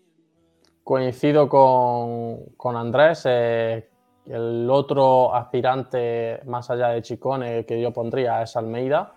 Eh, estuve viendo los tiempos de esa etapa precisamente que tú has estado narrando muy bien, eh, o de esa, de esa, subida al puerto, y estoy viendo los tiempos y, creo que subió más rápido que Roglic y Ebenepur. Sí, que lo que hizo en cuenta los, los, parones. Sí, sí, sí. Claro. O sea, fue el, el, que más rápido subió el puerto, teniendo en cuenta que, o sea, quitando los, parones de, la avería y de tal. Entonces, bueno, eh, eso quiere decir que aparte de su característica forma de subir, que es a trompicones, ¿no? Que es me quedo, lo cojo, luego de repente voy tirando, luego eh, va un poco de ese rollo, eh, bueno, a nivel de forma está muy bien. Entonces yo creo que estos dos son los, los que, siendo realistas, tienen más opciones eh, pero bueno, también me gustaría destacar a, a Leonard Van Empel, que hoy ha hecho un etapón. Un etapón. Eh, es súper joven, eh, el chico del Destiny. El año pasado me aprendí el nombre de memoria porque ganó, ganó la carrera de La Paz, quedó segundo en el Giro, segundo en Lieja. O sea, tiene un palmarés sub-23 bastante, bastante impresionante. Eh, junto con Gregoire y Lenny Martínez, que también están en esta carrera, eh, fueron prácticamente los, chicos que dominaron un poco el panorama internacional. Y Van Amper ya, ya se ha dejado asomar en profesionales siendo su primer año, ha hecho podium también en, Mallorca, recuerdo en un día de perro, eh, y no es fácil, en su primer año estar ya de tú a tú con, con los chicos World Tour como, como hoy, que hoy creo que ha quedado el 11 o el 12 en el grupo perseguidor, eh, ha entrado junto con, con Urán. Eh, bueno, creo que tiene un nivelazo y creo que acaba de empezar, al igual que Lenny Martínez. Además, a este, a, a Van lo veo con bastante más recorrido. Entonces, bueno, yo lo destaco, como siempre voy destacando a, los chicos jóvenes, porque, porque luego de repente llega, debuta en una vuelta a España y gana una etapa, te gana la etapa reina, y a mí no me extrañaría. O sea, tiene mucho nivel, ¿eh? apuntamos, lo apuntamos. Cómo ha cambiado Lotto Destiny ¿eh? de un año para otro. Ahora también metiendo a un corredor como Van Empel en la, en la clasificación general de esta carrera, eh, juventud y, clasificando muy bien. Hoy creo que ha sido Van Gils también quien ha hecho una buena etapa porque ha estado en la, en, la fuga y ha peleado y ha dado presencia. Y ostras, a estos parece que eso que, que el descenso no les ha podido sentar mejor porque su, su forma de correr y sus resultados han variado mucho de un año para otro. Eh, lo de Ineos, ¿queréis comentar algo? Me da pena verlo esta, esta carrera, la verdad. O sea, sin ser cruel y. O sea, ver quedarse a 40, 50 kilómetros de meta, donde Rimo no era tampoco ninguna locura, a Geraint Thomas. Totalmente. Eh, con el palmarés y lo, y lo consistente que es durante todo el año, eh, aunque no compita demasiado, y ver quedarse a Bernal, que bueno, lo de Bernal es un poco normal y además él se lo ha tomado muy bien también, pero es un poco normal, pero lo de Jering Thomas incluso me ha, me ha dado más tristeza. Entonces, bueno, no sé si tiene algún tipo de problema eh, de salud o lo que sea, pero la verdad que un equipo como Ineos afrontar una carrera importante, World Tour de este nivel, donde la participación es súper alta, de la forma en la que está, pues bueno, un poco, da un poco de pena, la verdad, en el buen sentido de la palabra, si es que lo, podemos decir así. Es que además el mejor está siendo Jonathan Castroviejo, que no es un ciclista llamado a liderar al equipo en una carrera por, por etapas, en una carrera por etapas con, con cierto nivel de exigencia y de, y de, dureza. Nos sorprende. Yo, yo estoy un poco sin palabras con la situación de, de Ineos, porque no solo en esta carrera, es que están teniendo un, un papel bastante discreto. También en París-Niza, con, con, Daniel Felipe Martínez, que no encontró su, tono. En, casi ninguna carrera importante de, de, las de bloque de una semana están consiguiendo destacar, y eso eh, se puede complicar bastante de cara al Giro, claro, y luego de cara al gran objetivo del equipo históricamente, que es el Tour de Francia. Tiene mala pinta, tiene mala pinta lo de, lo de esta temporada. Bueno, le salva un poco las clásicas, Milan San Remo, muy bien Filippo Gana, segundo, bueno. Eh, hola Ismael, ¿qué tal? Buenas noches, ¿cómo estás? ¿Todo bien? ¿Todo bien? Eh, no sé, Vuelta a Cataluña por mí cerrado, ¿vale? Yo creo que le hemos dado un buen repaso. Va a estar como sabéis, hasta el domingo, ya lo hemos visto. Viernes, sobre todo, señalarlo en rojo. Andrés dice que el sábado, bueno, a mí no me. No las tengo todas conmigo de que el sábado se pueda ver algo interesante. Sí, el domingo, con ese circuito de Montjuic, que ya digo, ojalá llegue todo igualado porque puede verse un, un buen mediodía de ciclismo, porque desde, en la tele será desde las 12 y media aproximadamente, 12 y cuarto, 10 y media, no recuerdo exactamente y hasta las 2 de la tarde, 2 y cuarto de la tarde, que finalizará la, la etapa. Antonio Campos siempre me pide marcharse a eso de las 9 y cuarto para que no se le enfríe la cena. Yo cumplo con los deseos, pero quería hablar de eh, la siguiente carrera de la que vamos a hablar y lo quería hacer con él. Copy Bartali. Y ahora veréis por qué. ¿vale? Porque tiene a dos de sus chicos, bueno, tiene a siete de sus chicos, pero dos especialmente españoles, bandera española, que, que lo están haciendo muy, muy bien, ¿vale? Hoy se ha disputado la segunda etapa entre Riccione y Longiano, 172,5 kilómetros. Ha vencido el ciclista norteamericano del Education Fair Easy Post, eh, Senkin, eh, seguido de Mauro Smith, que se ha abonado a lo de la segunda posición, también lo fue el martes en la primera jornada. Y en este caso, por detrás de su compañero, lo diré que se me ha ido de la cabeza, eh, lo tenía aquí Cabaña, Remy Cabaña, que venció. Y este dato te va a gustar, Andrés, lo subí a Twitter el otro día, eh, ayer concretamente.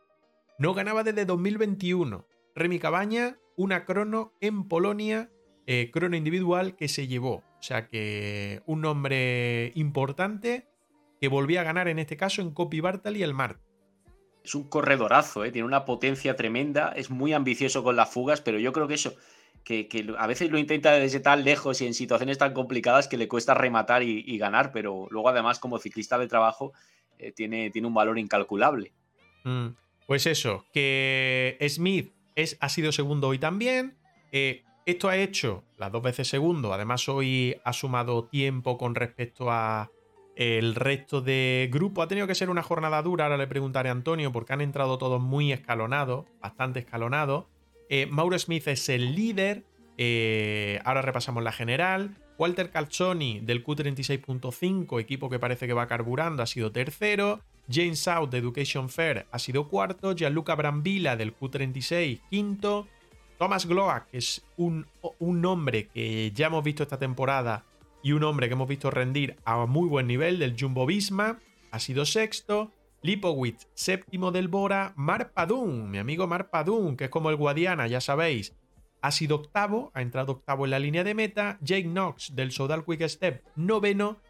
Y Domenico Pozzovivo, que debuta esta temporada con sus nuevos colores, de los de Israel Premier Tech, ha cerrado el top 10. Y quería hablar con eh, Antonio sobre los nombres de Alex Martín, décimo octavo, que no solo en esta carrera, sino que el pasado fin de semana lo, hizo genial, eh, en Italia también. Y el de Fernando III, que ya sabéis que hemos hablado muchas veces aquí de, él, de su paso a profesionales, misma generación de Juan Ayuso y de Carlos Rodríguez. Poción, vamos a decirlo, un poquito más lenta en ese aspecto, a lo mejor físico, no sé, bueno, yo ahí no me quiero meter. Vigésimo quinto ha entrado a 1.09 su compañero Alex Martín a 1.01. ¿Qué le dais de comer a estos chavales que están andando tanto en este inicio de temporada, Antonio?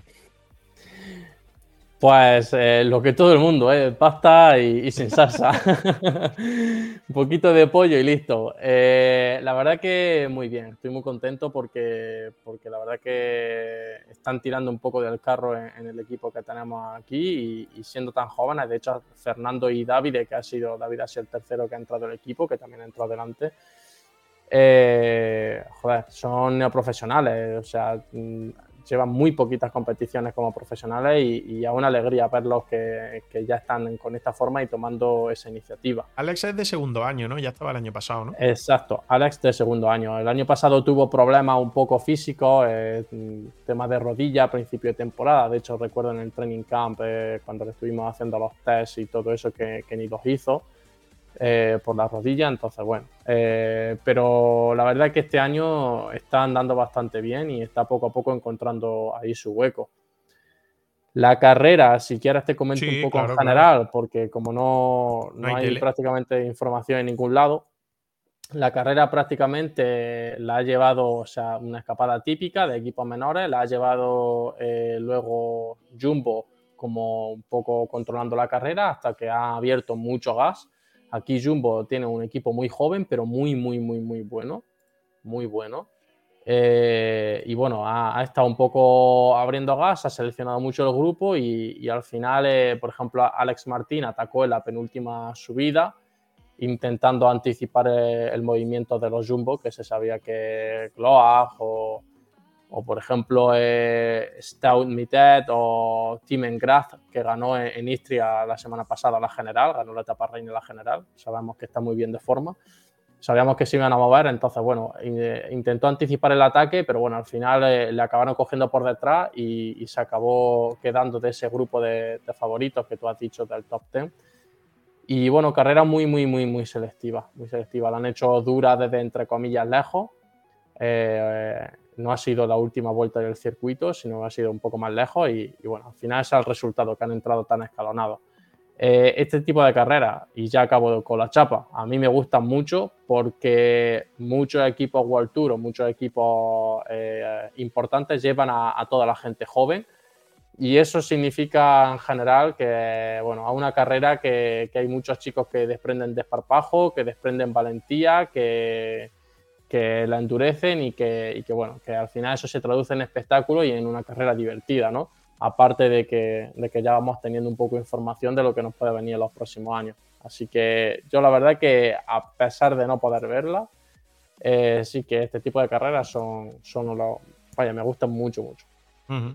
Eh, yo te voy a lanzar la pregunta, igual no me puedes decir nada, pero em, de estos dos chicos que están destacando tanto, Alex Martín, Fernando III, que lo están haciendo muy bien y particularmente en Italia en este arranque de temporada, ¿hay alguna opción de que puedan ganarse hueco en equipo Giro para el mes de mayo o es muy pronto todavía para, para ellos? Eh, se baraja la posibilidad. Eh, en principio, para el equipo Giro tenemos sobre 4, 3, 4 fijos, más 4. Eh, fijo y los otros todavía está totalmente abierto dentro de, un grupo, ¿no? ¿no? ¿no? abierto a todo el equipo porque, porque hay algunos que, sabemos que no lo van a hacer, ¿no? Eh, entre ellos pueden estar ellos, sí. Entre, entre, o sea, esas plazas pueden estar, eh, puede ser alguna para ellos. O sea, es cierto que, son bastante jóvenes y nosotros, precisamente en el equipo, no nos caracterizamos por llevar a un giro a, gente joven, sino más bien lo contrario, a gente veterana, gente que ya tiene en su espalda alguna gran vuelta y un poco porque al final te da cierta seguridad en una gran vuelta, que es lo que necesitas tú como proyecto que se está iniciando. Eh, pero bueno, este año por, particularidades y porque también están, dando, están andando bastante bien, eh, sí que tienen opciones. No sé al final cuál será el resultado, pero, pero bueno, también eh, eh, ojalá podamos ver eh, a un equipo que, lleve a, más españoles al Giro de Italia y le, dé esa oportunidad de competir a ese nivel. Y además jóvenes que, bueno, que también da un poco de fe ¿no? a, a las generaciones venideras. ¿Has visto, Andrés? Si no se pregunta, no se sabe. Hombre, claro, claro que sí. Hay que, hay que preguntar siempre. Eso también lo aprendimos el otro día con Camilo Ardila, ¿no? Que hubo que preguntarle por, algunas cosas que no sabíamos y él nos las explicó adecuadamente. Pues sí, pues sí. Eh, yo sigo preguntando y aprovechar que, está Antonio aquí, que se entera más o menos de, carrera. Ahora te preguntaré por lo que queda. Eh, yo tengo por aquí, lógicamente, las etapas, pero tú lo vas a conocer más, que lo estás viviendo más de cerca, aunque sea en distancia. Bueno, General, séptimo, Allen Martín a 1.13. Eh, vigésimo segundo, Fernando III a 1.21. La general, bueno, la pincho por aquí, que no la tenía pinchada. Mauro Smith, eh, ya he dicho antes que es el líder, que se ha vestido hoy con, eh, con el maillot de líder. Sen Quinn, el ganador, o Sin Quinn, el ganador de la etapa de hoy, de la segunda jornada, es segunda, dos segundos. Walter Calzoni, del Q36.5, tercero, a 8 segundos, James Sau cuarto a 12 segundos, Brambila quinto a 15 y ya hay un salto grande, sexto Padum a 1.05, Nox a 1.08, igual que Poxo Vivo y Devot de Education First que están a 1.08 y Scaroni de la Astana es décimo a 1.10. Ahí hay ya un salto importante a partir de la posición sexta, que digamos que va a ser bastante complicada darle la vuelta. Lo que queda mañana, si no me equivoco, Antonio, nuevo circuito con ah, un puerto, si no leo mal aquí, de tercera, ¿no? Es que se ve muy pequeño. Primera, ¿no? No sé, no lo leo bien, la verdad. Con este rato, además. Sí, sí. Exacto, con Estrada Bianca, como dicen ella. Mañana va a ser un día entretenido para los mecánicos también, aparte de para los ciclistas. Etapa cortita, eso sí, 139,7 kilómetros. Ya sabéis que las etapas de Copy Bartali acaban antes, sobre las 4 de la tarde aproximadamente. De todo lo que se está disputando ahora es lo primero que termina. El viernes, eh, etapa de 168,6 kilómetros. Esto sí tiene pinta de ser duro. Aquí parece que no hay circuito. Y sube y baja constante, dureza máxima. Pues ahí los equipos que busquen esa general yo creo que endurecerán todo al máximo para no solo llevarse etapas, sino también sentenciar. No sé si quieres añadir más de esta etapa, si sabes algo más. Eh, sí, hay una especie de, circuito, lo que pasa es que está un poco raro planteado, pero entran como en el kilómetro 37 y acaba, acaba digamos, donde acaba el, último puerto grande, entre comillas, que se ve ahí. Eh, nada, esta es la definición de etapa de etapa en Italia. O sea, etapa de media montaña, mete circuito, algún circuito, seguramente vaya a ser eh, ese circuito por sitio de, carretera mala, callejeo, eh, estrecho y, luego pues ese final que, bueno, que seguro que va a ser súper nervioso y además viendo las características de la participación y, tal, muchos corredores intentarán atacar de lejos seguro. Mm. corredores importantes, ya sea la última, en la última subida larga o ya sea en, los kilómetros de antes, eh, a 30 metas o así, que es donde empieza ya la dureza. Seguro, porque al día siguiente hay una crono, son 19 kilómetros y, bueno, algunos se intentarán anticipar, seguro. Crono en Carpi, Carpi, Carpi, 18,6 kilómetros, no llega a esos 19 y totalmente llana. O sea, aquí montaña no van a encontrar nada. No sé si será incluso eh, en alguna localidad, dentro de alguna localidad, pues bueno, dentro de Carpi, eso sí, inicio y final, pero ya digo que no sé si será mucho, muy técnica y mucho, y mucho callejeo. Tiene pinta de que sí, porque aquí en el plano eh, no metida en ciudad, pero gran parte, o la última parte, inicio y fin, si está metida, aparece en la localidad y después un poco más hacia la, afuera. Pero bueno. Ahí se ven rectas largas, también en la parte más, de, más derecha, o sea que, bueno, sí que, sí que ese tramo urbano será más complejo, como también suele ser habitual en, los, en las incursiones urbanas de, las carreras de, de Italia. Lo dicho, que el fin de semana, el fin de semana, el domingo, le haremos repaso de cómo ha quedado esta Copi Bartali, que acaba el sábado, a diferencia de Cataluña y de Volta a Olentejo, que ahora hablaremos de ella porque ya digo que hay mucho, mucho ciclismo español allí. Y además el fin de semana fue bastante bien para los equipos españoles. Sí, para todos los equipos españoles, diría yo. Y poco más, Antonio, que una semana más, un placer haber contado contigo y invitado queda al fin de, si puedes, si tienes disponibilidad. Y si no, pues el miércoles, si estás libre, porque te hemos visto también con la selección, ¿no? Exacto, sí. Estuve un par de días con, la selección allí en Úbeda, que ellos también estuvieron entrenando la Estrada Bianca, como, hemos dicho antes. Que la verdad que tienen un, grupo de corredores, un grupazo. Además, los del primer año me gustaron mucho. Así que, bueno, creo que tenemos continuidad un poco en, las categorías inferiores para, bueno, seguir un poco cosechando éxitos a nivel internacional eh, en profesionales, que, es lo importante. Eh, me intentaré unir a vosotros cuando pueda, ya, ya lo sabéis. Antes de, irme, voy a, darle un saludo a Ropero, que me alegra muchísimo, muchísimo que, esté competitivo y que esté de nuevo disputando, eh, que se lo merece, la verdad. Cuarto en Arravidar, ahora hablaremos de, cuarto en Arravidar el fin de semana. Como, como ahora has dicho que, que ibais a hablar, que yo ya lo sabía, pues me, he anticipado un poco ya que no voy a estar, así que, así que bueno, mucha alegría por él. Y nada, que un abrazo a todos, que un placer. Un abrazo, Antonio. Por cierto, de esa selección tenemos algunos seguidores, ¿eh? al menos en redes sociales. Markel Veloki nos sigue por ahí y, y tiene, tiene, tiene muy buena pinta, tiene muy buena pinta. Antonio, nos vemos. Un abrazo, muchas gracias. Chao, un abrazo, chicos. Ahí se marcha Antonio Campos, que le mandamos un aplauso. Hay que ser educados y sobre todo agradecidos porque yo siempre digo lo mismo, Andrés. Contar semana a semana con Antonio es un auténtico lujazo. Sí, es un privilegio. La verdad es que uno lo escucha con, con, el máximo interés porque él nos puede contar el ciclismo de una manera mucho más eh, profesional, más técnica y además lo sabe divulgar muy bien, que, que es lo importante porque él es un, un especialista, él se dedica a ello, es entrenador, pero, pero además nos cuenta los, detalles de la preparación, sobre todo el, el análisis de los jóvenes de, una manera eh, magnífica y, se agradece tenerle cada, cada semana aquí, es un, es un punto de vista top para, para el contenido.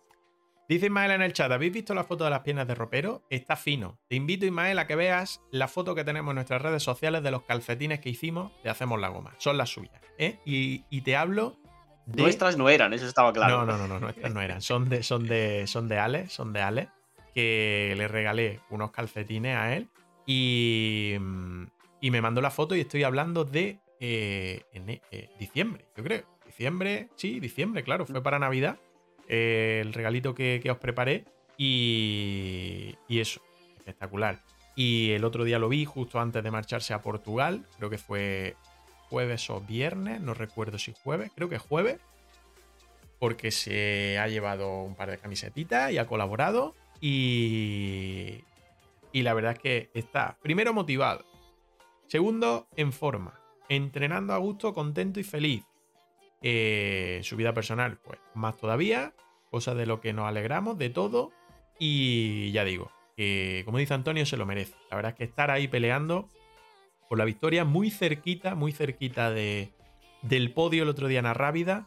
Y hoy en la primera etapa de Alentejo, no sé exactamente porque tampoco le he querido preguntar eh, qué ha pasado, eh, que ha estado un poco más alejado, digamos, pero yo creo que, va a dar mucho, mucho de qué hablar en Volta Alentejo, de la que si quiere Andrés, pues podemos. Vamos con ella. Podemos empezar a, a, ver. Primera etapa hoy disputada entre Beja y Urique. Sobre todo la destacamos, o la destaco, eh, Volta Lentejo porque tiene mucho representante español. Están los tres equipos, o tres de los cuatro equipos, Protein españoles, menos el Euskaltel Euskadi, están Kern Pharma, Burgos, eh, Kern Burgos BH y Caja Rural. Y también está el Electro Hiper Europa, que ya hemos hablado de ropero, está también ahí. Sí, Tomás, al palo Cyril. Cyril Bartre ha hecho segundo en el sprint. Se ha llevado la victoria Luke Lamperti, el ciclista norteamericano. Dos victorias de ciclista norteamericanos hoy, ya hemos repasado. Del Trinity Racing, Cyril Bartre del Burgos BH ha sido segundo. Max Walker del Trinity Racing también ha sido tercero. Entre los mejores españoles, sexto, Gorka Sora Rain del Baisi Casal Petro de Luanda. Noveno, Joan Ben Nassar del Electro Hiper Europa. Décimo, Antonio Angulo del, eh, del Burgos BH. Eh, ya digo, sobre todo a destacar de esta carrera, Andrés, eso, representación española, porque hay cuatro equipos de nuestro ciclismo que tienen la oportunidad también de dejarse ver en Portugal.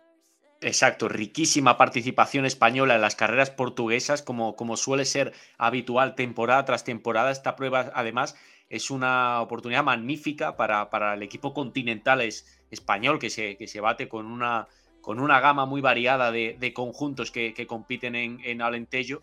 Y, bueno, eso es, eso es extraordinario también, que ese calendario, que al calendario español, al calendario francés, donde, bueno, los continentales con mucha más timidez pero, pero que a esos dos calendarios se pueda unir las carreras portuguesas como, como punto fuerte para los conjuntos, sobre todo para los protein españoles, que suelen encontrar bastantes victorias y se les suele dar eh, bien correr en Portugal, especialmente el Caja Rural Seguros RGA. Luego, yo comparto ahí la, pena de, Tomás, porque a mí Cyril Bard es un corredor que me gusta mucho, eh, que yo he ido siguiendo un poco su evolución, aunque es cierto que ha sido eh, más pausada de lo que se esperaba en un principio de él, pero es un ciclista con bastante clase y hoy ha estado eh, muy cerquita el, francés de, llevarse la victoria y de además sumar triunfo para, para el conjunto Burgos BH hubiera sido una muy buena noticia. Al final se ha quedado en el bolsillo del Trinity el, el primer triunfo, pero, pero bueno, ha estado en la batalla Barte, que eso también es fundamental. Me llama la atención que, bueno, pues mirando la clasificación, ya digo que tampoco hay mucha tele, por no decir nada de tele. Eh, ah, no, no, no, no. Esto no, pues está distinto a como yo lo vi este mediodía. Porque este mediodía venía mucho escalonado. Mucho escalonado en cuanto a, entrada en meta. Y esto ya ha cambiado, se ve que lo han corregido. Sí. Y por lo tanto parece ser que no. Ha entrado un grupo de 14 eh, ciclistas peleando por, por el sprint. A 4 segunditos ha venido ya prácticamente todo el pelotón. Entre ellos, ya digo, con nuestro amigo Alejandro Ropero del Electro Hiper Europa, que ha entrado en la posición 72. Antes había dicho yo que había sido más escalonado. No, ha entrado en el grupo principal y por lo tanto, pues buena noticia. Iba a decir eso, porque son carreras, lo vimos el domingo pasado en, em, en la clásica de Rábida que se llevó a Ular del, eh, del Caja Rural, segundo Alex Jaime del Kern Pharma, tercero un ciclista portugués que no recuerdo el nombre, cuarto Alejandro Ropero, eh, y mucha representación española en este caso, que son pruebas duras, porque el otro día había este rato, había sube y baja constante, hoy también ha sido, ha tenido un perfil la jornada de dureza, aunque menos que en esa rápida. Yo creo que para sacar eh, no solo buenos resultados, sino también forma física para lo que viene en el calendario español, que tiene la Miguel Indurain la próxima semana, por cierto, el próximo sábado 1 creo que es, eh, les va a venir genial a esos equipos. Sí, porque los recorridos eh, permiten aprovechar esa eh, forma física, poner, poner un buen rendimiento sobre la, sobre la bicicleta. La geografía portuguesa también es favorable a que no haya demasiadas jornadas sencillas, a que prácticamente cada día tenga, tenga terreno quebrado, tenga desnivel y tenga complejidades. Y bueno, ahí por supuesto ya lo vimos en, en Arrábida, y pues nuestro, nuestro amigo Alejandro Ropero sabe moverse también muy bien y, es un punto de, competición muy interesante. Eh, la pena es que no podamos seguir eh, mejor estas carreras. Eso que No, que no tengamos una, una, adecuada señal. Lo mismo que nos pasaba, y antes lo, lo detallábamos con la Semana Internacional Copy Bartali, antes llamada eh, Trofeo Banca Interprovinciale, eh, con esta mm, Volta Alentejo nos ocurre un poquito lo, mismo. Mm. Anotad, ¿vale? Anotad. Eh, viernes, si falta algo, porque ya sabéis que tenemos el E3, que lo vamos, lo vamos a echar un vistazo ahora. Em, Volta a Cataluña, etapón de montaña. Eh, tenemos también etapón, joder, que no lo tengo pinchado, perdón. Etapón también en Volta Alentejo. Y ya digo, y resalto, sí, es prueba 2.2, pero tenemos mucho equipo español y mucho ciclista español. Eh, etapón porque acaba en alto, tiene dos puertos previamente, uno de cuarto, otro de tercera, sube y baja constante, terreno muy quebrado, finaliza en Extremoz. El sábado, otra etapa importante, en este caso con más, con mayor número de puertos. Esta puede ser, podemos catalogarla como la etapa reina. Cortita, 148,2 kilómetros, pero yo creo que aquí salen perfectamente del nivel 3.000 o 3.000 y pico metros. Y el domingo, jornada ya más tranquila, eh, aunque tiene pinta de que acaba también en alguna subidita pequeña, en alguna cota pequeña. Final en Évora y ahí se decidirá pues la clasificación general. Confiemos que algún ciclista español, por cierto, lo dije el domingo pasado, esta carrera el año pasado se la llevó a Ular, ganó dos etapas, una de ellas una crono, otra etapa la ganó Azparren de Euskaltel, otra etapa la ganó eh, Lobato de Euskaltel y solo se escapó una jornada que la ganó creo que un ciclista portugués. Mm, fue un dominio total, eh, es verdad, la ganó efectivamente eh, Aular, eh, vencedor también por segundo año consecutivo en Arrábida. Y, y, parte con el número uno, evidentemente, un Caja Rural Seguros RGA, pues que ha traído un equipo bastante, bastante llamativo, con Babor, Barrenechea, hasta Echeverría, también Murgialda y Leitao, el ciclista rápido portugués, el Pistar, que lo, que lo tienen también como, como referencia para, para las llegadas. Y ahora mismo, pues podemos casi decir que es el equipo más poderoso que hay en la, en la carrera, sin, sin, lugar a dudas. A ver, los resultados del año pasado lo demuestran y lo que han conseguido en las últimas pruebas en Portugal también. Mm, totalmente, yo diría que sí. Yo diría que, que, es el equipo más favorito. Suena un poco a broma, pero sí que puede ser un, uno de los equipos eh, favoritos. Me llama la atención que el otro día en Rábida y, y hoy también en este caso, los equipos portugueses andan un poco más tapados, no se están viendo tanto. Y mira que hay equipos continentales portugueses que tienen, que tienen buen nivel.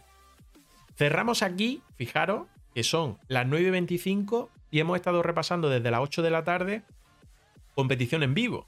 Es decir, las cuatro pruebas que hemos tenido en el día de hoy. Hay mucho ciclismo en juego y eso pues la verdad es que nos gusta mucho porque nos da mucho juego para, para análisis. Hemos cerrado, hemos centrado eh, mucho mayor tiempo en Volta a Cataluña, que pues ese duelo Renko Ebenepul Primo Rogli, yo creo que se lleva todos los focos, pero hemos hablado también de Brujas de Pan, hemos hablado también de, de Copy Bartali, aprovechando que Antonio Campos pues nos acompaña cada semana, y ahora hemos hablado también de esta vuelta al lentejo, a ver si la próxima semana nos pudiera acompañar Alejandro Ropero, a ver si con una mejor noticia todavía, un ratín, aunque sea un ratín, a ver si se puede sumar y, nos cuenta qué tal esta prueba, qué tal por Portugal, y qué es lo que tiene más, más adelante. A ver si se pudiera sumar un, ratejo. Eh, previas, previas. Yo sé que vamos un poco ya tarde, pero previas. Em, viernes sobre todo, el E3 eh, Classic, que para mí tiene mejor cartel que la del domingo, que será la Gante Bebelgen y que siempre tiende a ser una carrera un poquito más aburrida. Y eso que la Gante Bebelgen, por tradición, por distancia, que creo que son 260 kilómetros mm. de Clásica World Tour, se supone que tiene mayor prestigio, que es más, mm, tiene más peso en un, en un palmarés que la, que la E3 eh, Saxo Classic.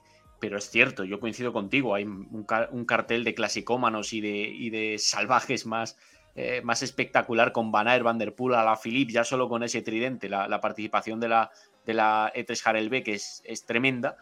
Eh, una carrera que concentra más la dureza porque tiene más, eh, más eh, rampas, más, más, muros típicos de Bélgica que, la concentrados que la, que la Gante Bebelgen, ya que también es más corta, son 204,1 kilómetros. Y bueno, les vamos a ver subir emblemáticas rampas, ascensiones, como, como el propio Quaremont, ¿no? que, lo, suben, el Paterberg también, el, el algunos de los, de los pasos por, por muros belgas más, más eh, habituales y más espectaculares de, Flandes. Yo creo que no nos la podemos perder. ¿eh? Hay que estar muy atentos porque además también eh, se corre quizá con menos presión que los monumentos y eso puede abrir el espectáculo desde lejos. Estas carreras se suelen romper a bastante distancia y hoy día además ocurre, ocurre una cosa y es que en cualquier movimiento puede ser el, definitivo, aun por muy lejano también que, sea, porque hay, hay, un nivel tan grande en las, las, clásicas que eso, eso se, nota, se nota mucho. A ver, que parece que ha entrado un gracioso aquí al directo y nos está llenando el, el chat aquí. Vamos a mandarlo a su casa que descanse, que ya es tarde, igual tiene que... que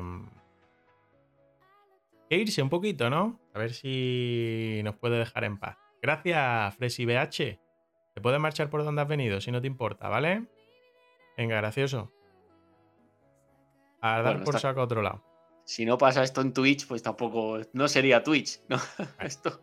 Nosotros seguimos lo nuestro, ya digo, que pues el E3, el Saxo Classic, ahora vemos un poco el perfil, más o menos lo has resaltado tú. Nombres, pues lo que has dicho, Vanderpool, Van Aert, Pogachar, en principio van a estar los tres, y luego se le une pues, los nombres de Alaphilippe, Laporte, Benot, Girmay, Madua, que lo hizo también en, uh, en Estrada Bianche, Pedersen, Filippo Gana, que también lo hizo en Milán San Remo. Bueno, hay bastantes nombres. Ya sabéis que esto el año pasado se lo llevó Bud Van Aert, eh, si no recuerdo mal, con doblete, ¿no? Con la por fue. Esta fue con la por, sí, creo que efectivamente. Sí, ¿eh? Esta fue la que se llevó con Christophe Lapor. Sí, señor. Sí, sí. Y Benot hizo noveno, o sea, otro día que, en el que Jumbo Visma no perdonó, no perdonó, bueno, el, devorar la, clásica. Mm. Pues eso, que, mm, que, a ver qué pasa, ¿no? Yo, creo que tiene muy buen cartel, lástima que sea un viernes por el tema de, de, poder seguirla más tranquilamente, como dice Antonio, de sentarse a verla y disfrutarla, pero bueno, luego habrá tiempo de verla igual repetida si, si da para mucho y habrá que ver pues si Pogachar eh, salda cuenta después de Milan San Remo de la pasada semana, si Van Aert también salda cuenta, que, que, era el hombre ahí que se veía un poco más apagado en ese famoso sofá que se va a convertir eh, en mito en cuanto a, a Milan San Remo, ese sofá en el que aparecen los tres eh, hombres del podio. Y a ver qué pasa, ¿no? A ver qué pasa. Eh, fuera de esto, bueno, voy a pinchar que me ha dejado un poco descolocado aquí lo de este buen hombre o mujer o lo que sea que ha entrado aquí a, a, dar por saco. Por eso ando un poco más ahí descentrado. Pero, a ver, iba a pinchar yo esto.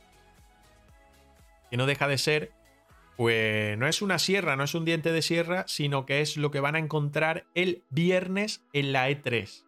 Eh, primera parte de carrera o primer tercio de carrera, primeros 60 kilómetros, un poco más tranquilitos, llevaderos, y luego ya empiezan con esas cotas de segunda, tercera, cuarta, bueno, perdón, ese es el número, soy un poco tonto. En total, 17 eh, cotas que van a tener que afrontar hasta superar los 203 kilómetros, 204 kilómetros aproximadamente, y tener el final de, de esa E3 Classic. No sé si quieres lanzar algún nombre como favorito. Es complicado, pero yo diría que esta puede ser una carrera también para. No descartaría la, segunda línea incluso de Jumbo Visma, porque creo que son el equipo que van a controlar mejor eh, los, movimientos, que van a ser capaz de marcar eh, prácticamente cada, cada ataque que, se produzca y de también eh, complicar la, estrategia de los rivales. Y, yo no descartaría segunda línea, me refiero de Jumbo, de Jumbo Visma, en lugar de la victoria de, de Van Aert, que un corredor como Tis Benut pudiera terminar eh, imponiéndose en la, en la E3. Eh, claro, está Van Der Poel, que ya la vimos en Milán San Remo, que, están dando una barbaridad. Tengo más dudas, una vez más, respecto a, respecto a Soudal Quick Step, porque no, no están funcionando en las, en las clásicas hasta ahora en este 2023. Evidentemente cogerán con ganas la E3 porque necesitan reivindicarse cuanto antes. Así que ya digo, yo no vería descabellado que una espada secundaria, que sería primaria en cualquier otro equipo como Benut, se acabe imponiendo. La verdad que sí. Bueno, em, yo soy más de tirar por lo primero, pero por lo que he dicho antes, ¿vale? Por las ganas que van a tener de demostrar después de la exhibición de Mati Van Der Poel en Milán San Remo. Pero eh, les va a quedar también Flandes. Les va a quedar también la bala de Flandes el domingo día 2. Antes, a través de Flandes, el miércoles de la próxima semana, justo en 7 días, en 10 días. Em, lo dicho, el Tour de Flandes, donde también estarán pues estos 3-4 bichos más o menos que vimos en Milán San Remo. Eso el viernes. El domingo, Gante Belgen, ya digo, ya sabéis, para que os vayáis situando, porque yo a mí me pasa que muchas veces entre tanta clásica belga me suelo liar entre una y otra. Gante Belgen, eh, el año pasado, la victoria de Girmay, que se hizo tan famosa, que levantó o que elevó a la máxima o a la fama total ya, digamos, al rápido ciclista eh, eritreo y bueno, pues Vinian Girmay, que va a estar el domingo en Gante Bebelgen, va a lucir ese dorsal número 1. Ya ha dicho Andrés que son 260 kilómetros lo que van a tener que afrontar. Una clásica em, distinta al E3, Habrá que ver también el tema de la meteorología, por cierto, que ya hemos visto el día que ha hecho hoy eh, en Bélgica. Y esta Cante Bebelgen, pues que va a cambiar un poco el cartel con respecto a la E3. Se cae en Pogachar, se cae Van Der Poel. Creo que el único que se mantiene es Van Aert, pero todo esto eh, esperando a que confirmen equipo, que ya sabéis lo que, lo que puede pasar. Y más centrada en Sprinter, por ejemplo, Philipsen, que ha ganado hoy en Brujas de Pan, pues en principio va a estar. Merlier con el eh, Soudal Quick Step, en principio va a ser su hombre rápido. Bennett en Bora. Yo no sé si tú has leído algo después de la caída del otro día de, San Bennett. Pues eh, de, su estado, o, de que no, o de que no vaya a poder estar, la verdad es que no he visto, no he visto nada. De hecho, ahora mismo eh, aparece como prealineado en, esta, en esta carrera. Es verdad que la alineación no está, no está confirmada. Yo no, no he tenido noticias de que, afortunadamente, de que, de que le haya afectado su participación en las en próximas carreras. Mm. Bueno, estaba ahí, estaba ahí en el aire, me acuerdo perfectamente que además fue el momento justo que lanzamos nuestro directo para, reaccionar y para contar esa Milan San Remo que se cayó y que lo dejamos ahí al pobre hombre en el suelo. Más sprinter que va a haber en Gante Bebelgen, Cavendish, que además está con el pollo este que ha montado con el tema de la marca de gafas, llegada hasta y demás. Eh, Milan en Bahrein, Demare, eh, Demar en FDG, Gaviria en Movistar, y Arnaud Deli, Arnaud Deli en, eh, en, el Loto Destiny, después de que yo creo que se haya dado un poco de bruces con su primera participación en un monumento. En Milán San Remo la pasada semana le costó muchísimo, estuvo mejor Caleb Iwan que él en su equipo. Y tendrá una nueva opción en Gante Bebelgen, prueba de la máxima categoría, no monumento, pero sí prueba clásica de la máxima categoría, donde se va a enfrentar pues a los primeros espadas, en este caso en, eh, en el tema del sprint. Efectivamente, así, así va a ser. Eh, he estado comprobando, por cierto, mientras, mientras comentabas, hacías este resumen, Bennett hoy ha tomado la salida ah, en Depan, no, no ha terminado, eh, ha sido de los corredores que ha, que ha abandonado, pero bueno, ha tomado la salida, eso es indicativo de que obviamente se, se encontraba bien tras la caída que, sufrió en, en, San Remo. Y bueno, respecto a lo que analizabas de, de Gante Bebelgen, yo tampoco descartaría, si se confirma su alineación definitiva, eh, a Merlier, aunque se le puede hacer larga, se le pueden hacer complejos algunos de, algunas de las cotas, algunos de los tramos que añaden eh, dificultad y, permiten eh, la ruptura de la, de la, prueba en la, en la Gante Bebelgen. Es verdad que esta carrera tiene un tramo inicial suave, comillas lo de suave, o, menos tenso, más largo que el de E3. luego se concentran las, las cotas y, los tramos técnicos para luego efectivamente volver a, un, a, un, contexto de recorrido que puede favorecer reagrupamientos o que, o que los eh, velocistas se, vean favorecidos. Mm, veremos cuál es el, contexto definitivo. Eso, eso benefició a la, a la fuerza de Girmay el año pasado, que llegó después de, bueno, tanta distancia. Los sprints no son normales, son, son sprints distintos en los que eh, has tenido que guardar resistencia y te tiene que quedar un, golpe de explosividad muy grande para, para imponerte. Y eso fue lo que consiguió Girmay el año pasado que, está, que en esta Gante Bebergin evidentemente va a partir con el, con el número uno entre, entre un listado amplio de, de, candidatos. Eh, hace dos años fue Van Aert, luego Pedersen, que también se adaptó muy bien a esta carrera, se la, se la llevó en su momento. Christoph Sagan, creo que la ganó también dos veces. Mm. Así que hay una, un historial de, especialistas en, en, el calendario de, de, Bélgica. Bélgica, que ya lo hemos dicho antes, pues va a centrar toda la atención del ciclismo internacional, diría yo, no solo esta semana, aunque lo comparta con Volta a Cataluña, em, porque la próxima semana van a tener el miércoles día 29, nosotros tendremos a partir de las 8 de la tarde nuestro directo semanal, antes, al mediodía, veremos el desenlace de eh, A través de Flandes, que ya sabéis que es otra de las clásicas belgas, en este caso también con dureza, em, que va a servir de previa a el domingo día 2, vuelvo a insistir, cuando se va a disputar el Tour de Flandes, que el año pasado lo ganó Pogachar, ¿no? Si no me equivoco, ya me lío. Van der Poel. Van der, Poel, lo ganó el año pasado. Sí, estuvo disputándolo Pogachar. Yo creo que además él tiene el sueño de ganar esta carrera sí o sí. Creo que mm. se, se, ha marcado ese objetivo, que tiene mucha ambición con el Tour de Flandes, porque además sabe que para un ciclista de Tour, para un corredor de vueltas, bueno, con super cualidades en casi cualquier carrera, pero alguien que cuyo objetivo principal está en una gran vuelta, el, imponerse en Flandes, bueno, es, es algo que nos recuerda prácticamente a Eddie Merckx, ¿no? Entonces, eh, creo que tiene esa, esa tremenda ambición con, con, la prueba en la que va a volver a intentar imponerse este, este año y tendrá que sacar mucho provecho a la dureza de las, de las cotas, a hacer daño ahí en, los terrenos donde puede marcar la, la, diferencia, porque en un mano a mano, eh, después en, llegada con, con Van con Van der Poel, con hipotético Pedersen que pueda estar metido en el corte, incluso un Girmay, es bastante más, más difícil. Mm. Y luego a partir del lunes día 3, ya me estoy yendo muy lejos, pero bueno, para que os situéis, situéis perdón, es la semana de Semana Santa.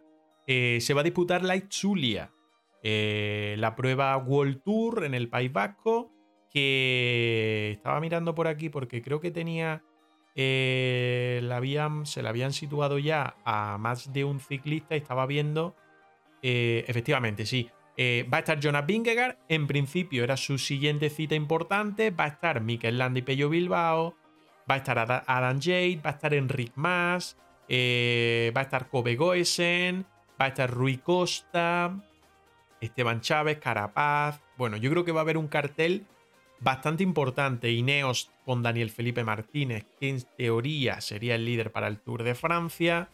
No sé si Carlos llegará, ya sabéis que Carlos el año pasado estrenó su palmarés en Itzulia eh, como ciclista profesional, ganando esa victoria, ganando esa etapa que terminaba en. Hola chava, buenas tardes, ¿qué tal, hombre? ¿Cómo anda? Que terminaba cerca de Eibar. Sí, en un muro muy cerquita de, Eibar, no recuerdo exactamente ahora el nombre, de, ese, muro, pero, pero una llegada súper explosiva en aquel día que, bueno, que evidentemente no relevó a, Soler y, se acabó llevando la, la victoria. Eso es, bueno, que yo creo que va a haber, eh, va a haber muy, muy, buen cartel en Itzulia. Además, pues vamos a aprovechar que si tenéis día de descanso en Semana Santa, pues vais a poder vivir eh, la carrera más tranquilamente en televisión. Y lo dicho, que entre Bélgica y luego Itzulia en Semana Santa, em, claro, es que ya vamos a empezar el mes de abril. Y el mes de abril es que tiene carreras y carrera también de máximo interés. Y ya se liga todo con el Giro de Italia que arranca en menos de mes y medio. Es un no parar, ¿eh? Y luego ya casi es que, además a nosotros que el calendario se nos pasa volando porque vemos las carreras, las disfrutamos, las seguimos, intentamos también aquí narrarlas, sobre todo los fines de semana, pues eh, ya casi estamos, que dices, ahí va, que es que se nos va a echar encima el tour a este, a este paso y, todavía no ha empezado ni, ni el giro, pero sí, ahora, para mí, para mí personalmente, el bloque más bonito de la temporada empieza ahora, empieza con con las eh, clásicas pre-Flandes de World Tour, que son estas que acabamos de, las que acabamos de hacer previa, E3, eh, Gante Bebelgen, eh, Flanderen a través de Flandes, eh, y después ya mismo, ya mismo, ya mismo, ya mismo estamos viviendo la París-Roubaix, Ardenas, y, bueno, ahí estará también, por supuesto, el, el Giro, que es, en, grandes vueltas es el primer gran punto de la, de la campaña, con, con, el duelo que esperamos entre, entre Roglic y, Renko, algo que hemos analizado durante los comentarios relativos a la, a la Volta a Cataluña. Hablabas de la de la Itzulia, es otra de esas eh, carreras de una semana que todos esperamos. A mí me pasa junto con la París-Niza, que es una de las carreras de una semana que más espero porque los recorridos suelen ser siempre divertidos y este año, ya lo has eh, anticipado, la participación va a estar muy alta en cuanto a nivel. Sí, tiene muy buena pinta, ¿eh? Tiene muy buena pinta. Es verdad que de los gordos gordos eh, solo va a estar Vingegaard, pero yo tengo muchas ganas de ver a Henry Mas, que el año pasado lo pasó muy mal en esa carrera, en Itzulia. Eh, fue en una de las carreras que sufrió la caída que le provocó luego em, todo ese desajuste o inseguridad o como queramos definirlo, que luego arrastró también hasta el Tour de Francia y, y ya sabéis, bueno, todo lo que, lo que pasó y ahora pues es prácticamente otro deportista o ha recuperado esa versión que incluso tenía antes de su llegada a Movistar. Decía lo de París-Roubaix. París-Roubaix es el domingo de resurrección. Si hablamos de Semana Santa. Yo no soy muy de Semana Santa, pero bueno, más o menos por ir situando fechas. Ese domingo último de Semana Santa es París-Roubaix y luego ya, pues, lo que tú has dicho, vienen las Árdenas también. Para nosotros, Domingo Santo, ese día, ¿eh? Sí, sí, sí. sí Porque se corre la París-Roubaix y es un día especial. Yo no quiero ser pesado con este tema, ¿eh? porque además ya lo sabéis que me gustan las clásicas, pero yo es la carrera que más espero de todo el año, ¿eh? Incluyendo grandes vueltas y todo. A mí me dices, ¿qué carrera esperas más? Y, sin duda digo siempre la París-Roubaix. Creo que es muy especial esos, recorridos adoquinados que no tienen nada que ver con los de Bélgica. eh, con las cotas adoquinadas, por ejemplo, de, Flandes, es un adoquín mucho más compacto. El de, el de Rubé, pues eh, Fernando lo sabe bien, cuando ha estado con nosotros y ha analizado esta carrera, eh, son prácticamente agujeros de, grandes dimensiones entre adoquín y adoquín, golpes que te das con la bici cuando cada vez que superas uno, uno de, esos, de esos tramos y, es espectacular. Es también muy, muy diferente quizá a lo que, a lo que son las, las carreras del resto del año. Dice Chava, para Sagan entonces, por lo de domingo, domingo de resurrección. y esa entrada, esa entrada al bosque. Ahora me quedo contigo, Chava, ahora me quedo contigo, que voy a despedir a André, que, se va a marchar un poquito antes de, que termine. Eh, de que termine yo en este caso, de que termine Hacemos la Goma nuestro semanal de los miércoles. Y, ahora me quedo contigo a preguntarte, como no has estado antes, a preguntarte por ese duelo Renko Ebenepul Primo Roglic. A ver cómo, cómo lo estás viviendo tú. Andrés, lo dicho, que muchas gracias una semana más y que fin de semana es que sábado no sé si lanzar directo al mediodía, porque tampoco hay una carrera que me termine de enganchar para contar.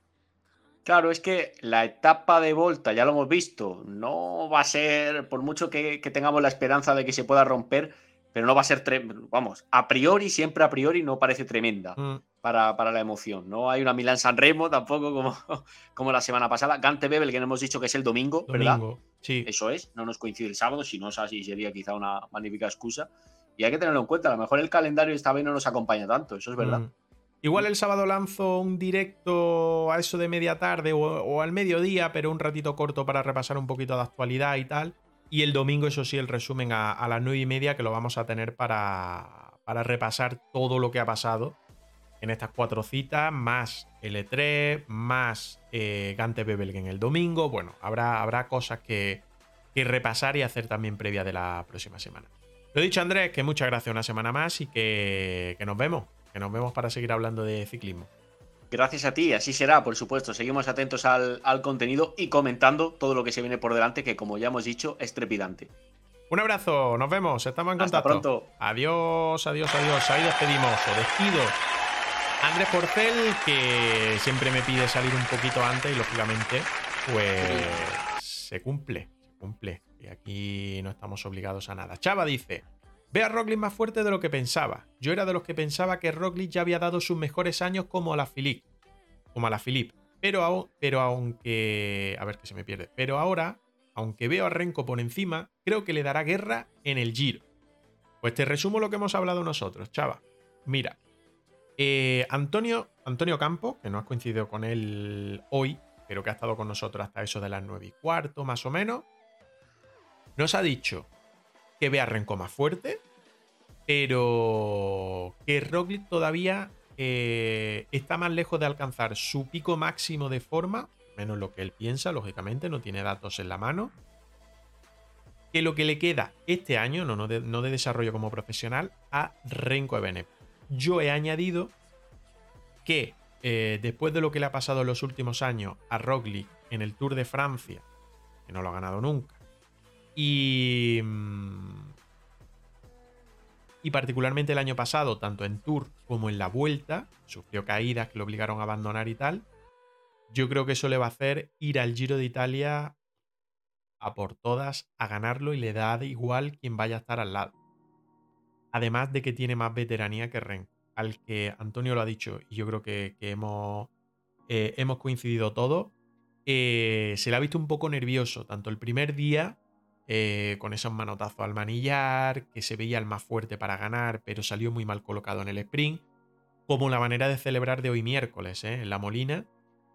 mucha rabia, aunque se jugaba a ponerse líder, le ha dado igual y él ha celebrado, ha entrado con los brazos como diciendo, aquí estoy yo, y, eso, celebrando con mucha rabia y dando un golpe encima de la mesa, lo que él cree, de cara también a ese, a Pero bueno, es como nosotros lo hemos visto. Tú también has dejado tu opinión por ahí, chava. Gracias. Muchas gracias. Y lo dicho, que a ver, a ver qué nos va, qué nos va deparando lo que queda de vuelta a Cataluña. Que ya hemos dicho que solo el viernes parece una etapa eh, para que haya movimiento y el domingo esperemos que haya movimiento, pero de otra forma, porque es una etapa nerviosa, con el circuito de Montjuic, que, siempre da mucho juego. Y a ver hasta qué punto pues, pues se pueden jugar la carrera, porque hay que recordar y recuerdo que están igualados a tiempo, que mañana Roglic va a salir con el mayor de líder, pero por el puestómetro, porque realmente están igualados a todo, eh, a todo al, tiempo, están igualados absolutamente a todo por las bonificaciones y demás, están igualados y, solo pues eso, el puestómetro hace que, que mañana salga con el mayor de líder y el de mejor joven en este caso, Renko Evenepoel. Tengo varias cosas para charlar con vosotros, dice Chava. Ineos, a ver a quién lleva para Giro, porque Thomas tampoco parece que vaya a resurgir. Lo de Geraint Thomas parece que estaba en duda, lo de ir al Giro, finalmente. Y van a llevar a, van a, llevar a Aresman al Giro de Italia. Ya lo, lo confirmó Ineos, que no lo iba a llevar al Tour de Francia, sino que lo iba a llevar al Giro de Italia. A Aresman, fichaje este año de DSM y a ver qué tal le, va, porque Aresman tampoco ha tenido mucha fortuna en este arranque de temporada en su debut con, con Ineo Grenadier, pero eso también lo hemos hablado, el tema Ineo, que da un poco de pena ver eh, el rendimiento, el rendimiento que está, que está dando el equipo en, en Volta a Cataluña, al menos en las tres primeras jornadas. Hoy, eh, Geraint Thomas desenchufando muy pronto y bueno, pues Bernal, claro, hay que ir paso a paso con Bernal, o al menos eso dicen. Eh, a ver hasta qué punto o en qué, situación queda también Bernal, que se había hablado mucho, de que se iba a ir probando en Europa y tal para, para preparar Tour de Francia, pero yo creo que este nivel que está mostrando complicado. Muy complicado, muy complicado. Lo mejor que podían llevar Aresman, ¿no? Yo creo que sí. Yo creo que sí, que, que Timen Aresman lo puede hacer bien en el Giro si coge esa regularidad y ese punto de suerte también que no está teniendo en arranque de temporada averías, pinchazos y demás que, ha tenido y que no le han permitido estar más, más arriba de lo, que, de lo que yo creo que, puede estar. Eh, trofeo regularidad 4 CIC 2023. Ya sabéis, buscamos al ciclista español sub-24 que tenga mayor regularidad a lo largo de la temporada. Ya sabéis que otorgamos puntos eh, después de cada una de las carreras en las que participan, que tenemos participando a un número aproximadamente de 32, 33 ciclistas entre World Tour, que tenemos 3, Pro Continental. Eh, Tomás BBH, se ha suscrito. Tomás, vamos, había cumplido, ¿no? Imagino. Se ha suscrito con Prime Gaming. Se ha suscrito por 3 meses. Actualmente una racha de 3 meses. Gracias, Tomás. Gracias, tío, por renovar esa, ese Prime. Muchas gracias. A final de mes, yo creo que la semana que viene haremos sorteito de. Bueno, ya lo he soltado por ahí, de una camiseta, ¿vale? Eh, a ver, estaba diciendo que buscamos en nuestro top regularidad al mejor ciclista español sub-24, ¿vale? De World Tour que hay, Carlos Rodríguez, Iván Romeo, Juan Ayuso.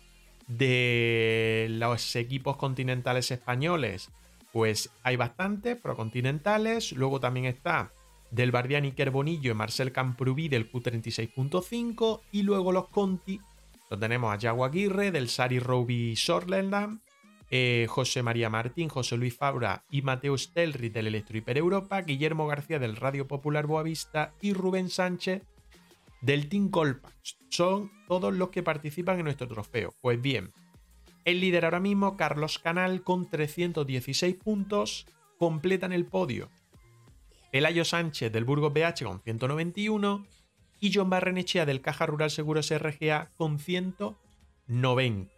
Si repasamos, bueno, Iván Romeo ha sumado 10 puntitos solo porque no ha finalizado eh, Brujas de Pan eh, en la prueba en la que ha participado hoy, suma 156 puntos. Carlos Rodríguez, que ya sabéis que ahora está lesionado, suma 120 puntos. Y luego de los Pro Team, a mí me están de los Pro Continentales, me están sorprendiendo algunos ciclistas que, bueno, pues apuntaban manera. Ya hemos hablado con Antonio Campos sobre Allen Martín, que suma 135 puntos. Igor Arrieta del Ken Pharma suma 141 puntos. Fernando III de Leolo, 116 puntos. Y va a sumar bastantes puntos ahora eh, con su participación en Copy Bartali, que acabará el sábado.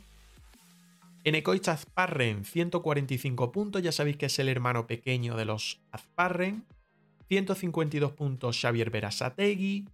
192 eh, Xavier Isasa. Muy bien lo están haciendo los ciclistas de Euskaltel Euskadi, pese a que todavía no han sumado victoria en esta temporada 2023. Son de los cuatro equipos el único equipo Pro Team que no sabe lo que ganar esta temporada.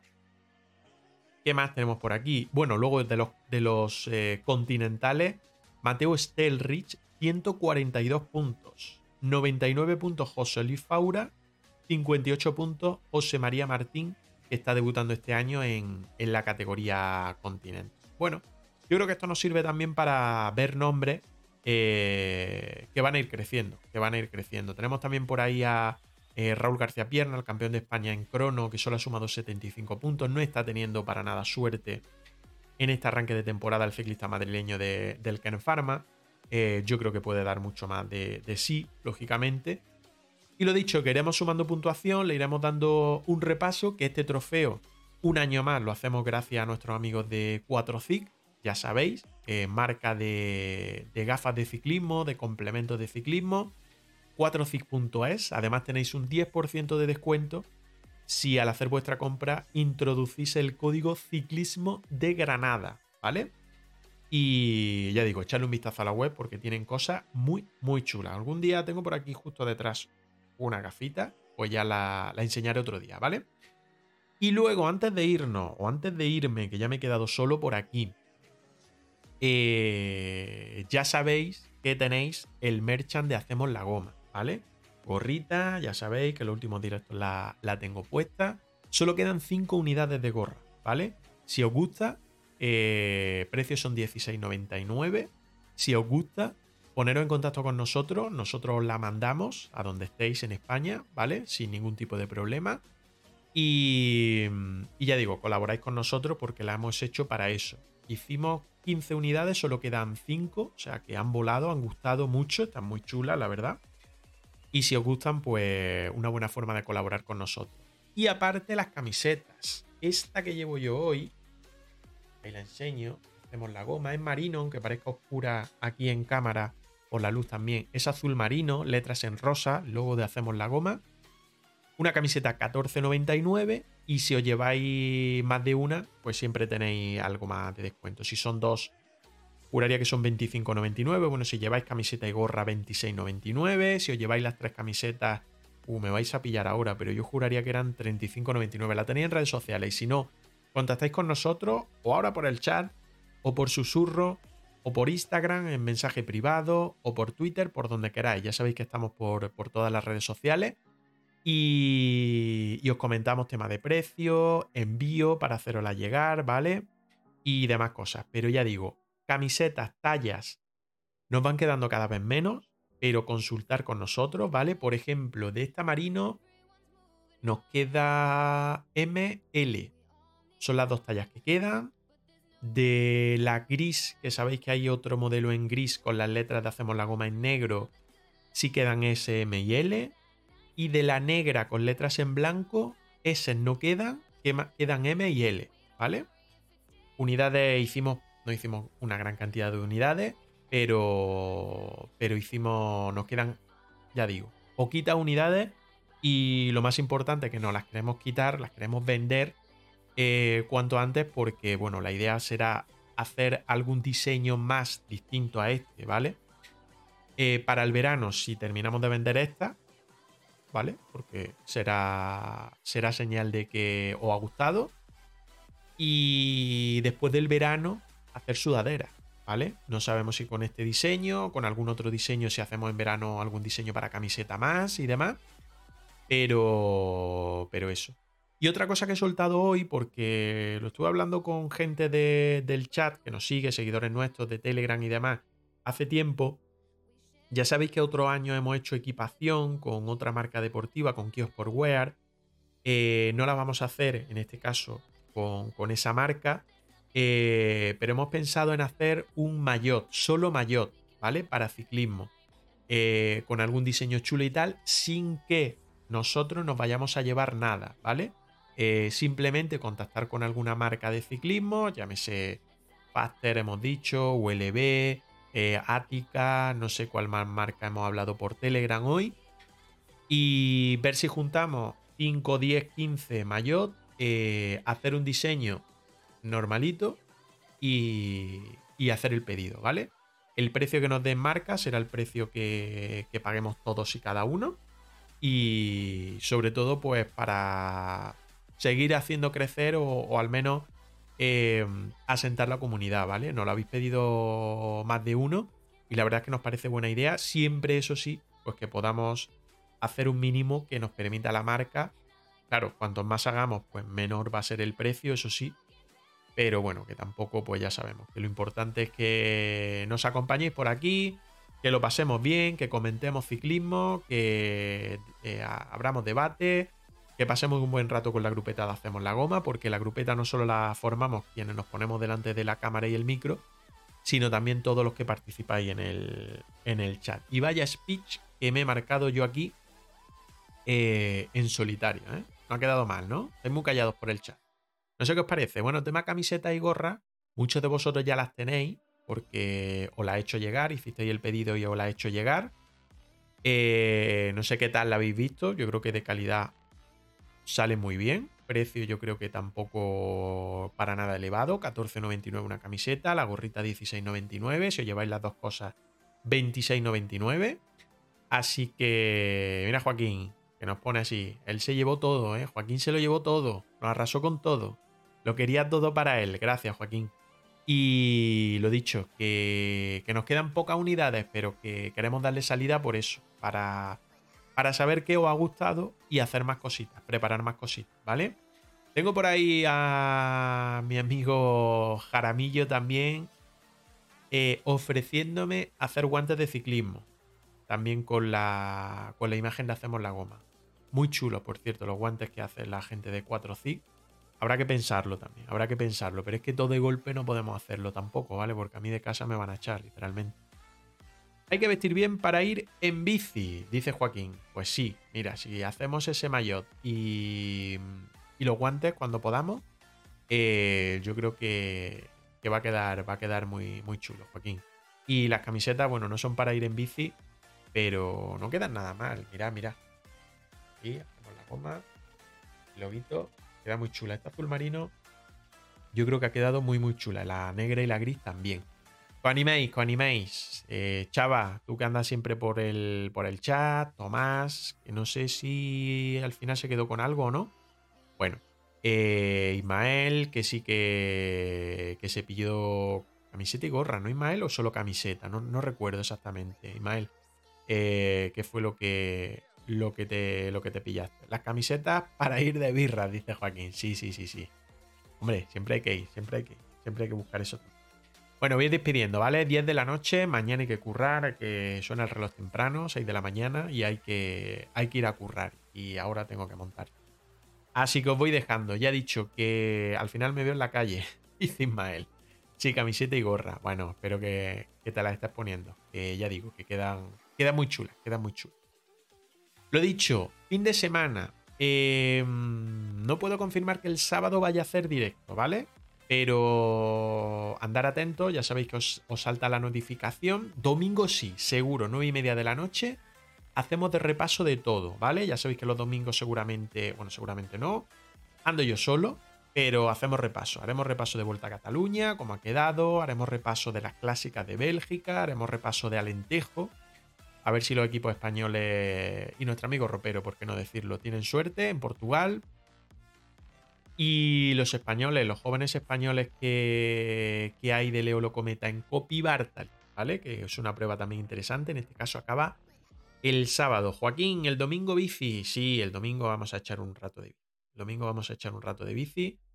Y hay que estirar pierna. El sábado creo que por la mañana también, ¿eh? pero aquí en Granada. Lo dicho, que muchas gracias a todos por haber estado una semana más aquí en el directo, que a ver si poquito a poco vamos creciendo, que os animéis con el eh, breve 300. ¿Qué es eso, chava? Que os animéis con el tema del merchant, ¿vale? Os animéis con el tema del merchant. Quizá la emita por Twitch. ¿Ah, sí? Pues te sigo, tío. Te sigo y si estás en directo cuando nosotros... Cuando nosotros lancemos directo te hago, un raid. ¿vale? Te manda la gente para allá para que te, para que te vea. Mándame por susurro, que voy a despedir ya. Mándame por susurro qué es eso de, de, breves 300, ¿vale? Y si el sábado lanzo, le echo un vistazo. ¿vale? De hecho un vistazo. Una breve es una prueba previa para París-Brest. Esta de 300 kilómetros. Sí, la de París-Brest ya no lo contaste. Ya no lo contaste. Lo dicho, mándame, mándame un, un susurro, un susurro de Twitch y charlamos por ahí, ¿vale? Un abrazo a todos. Ya digo, nos vemos el fin de, ¿vale? Y el miércoles que viene a partir de las 8 de la tarde. Un abrazo. Chao, chao. Adiós, adiós. Buena semana. Adiós. Hacemos la goma. Únete a nuestra grupeta en Twitch y en redes sociales.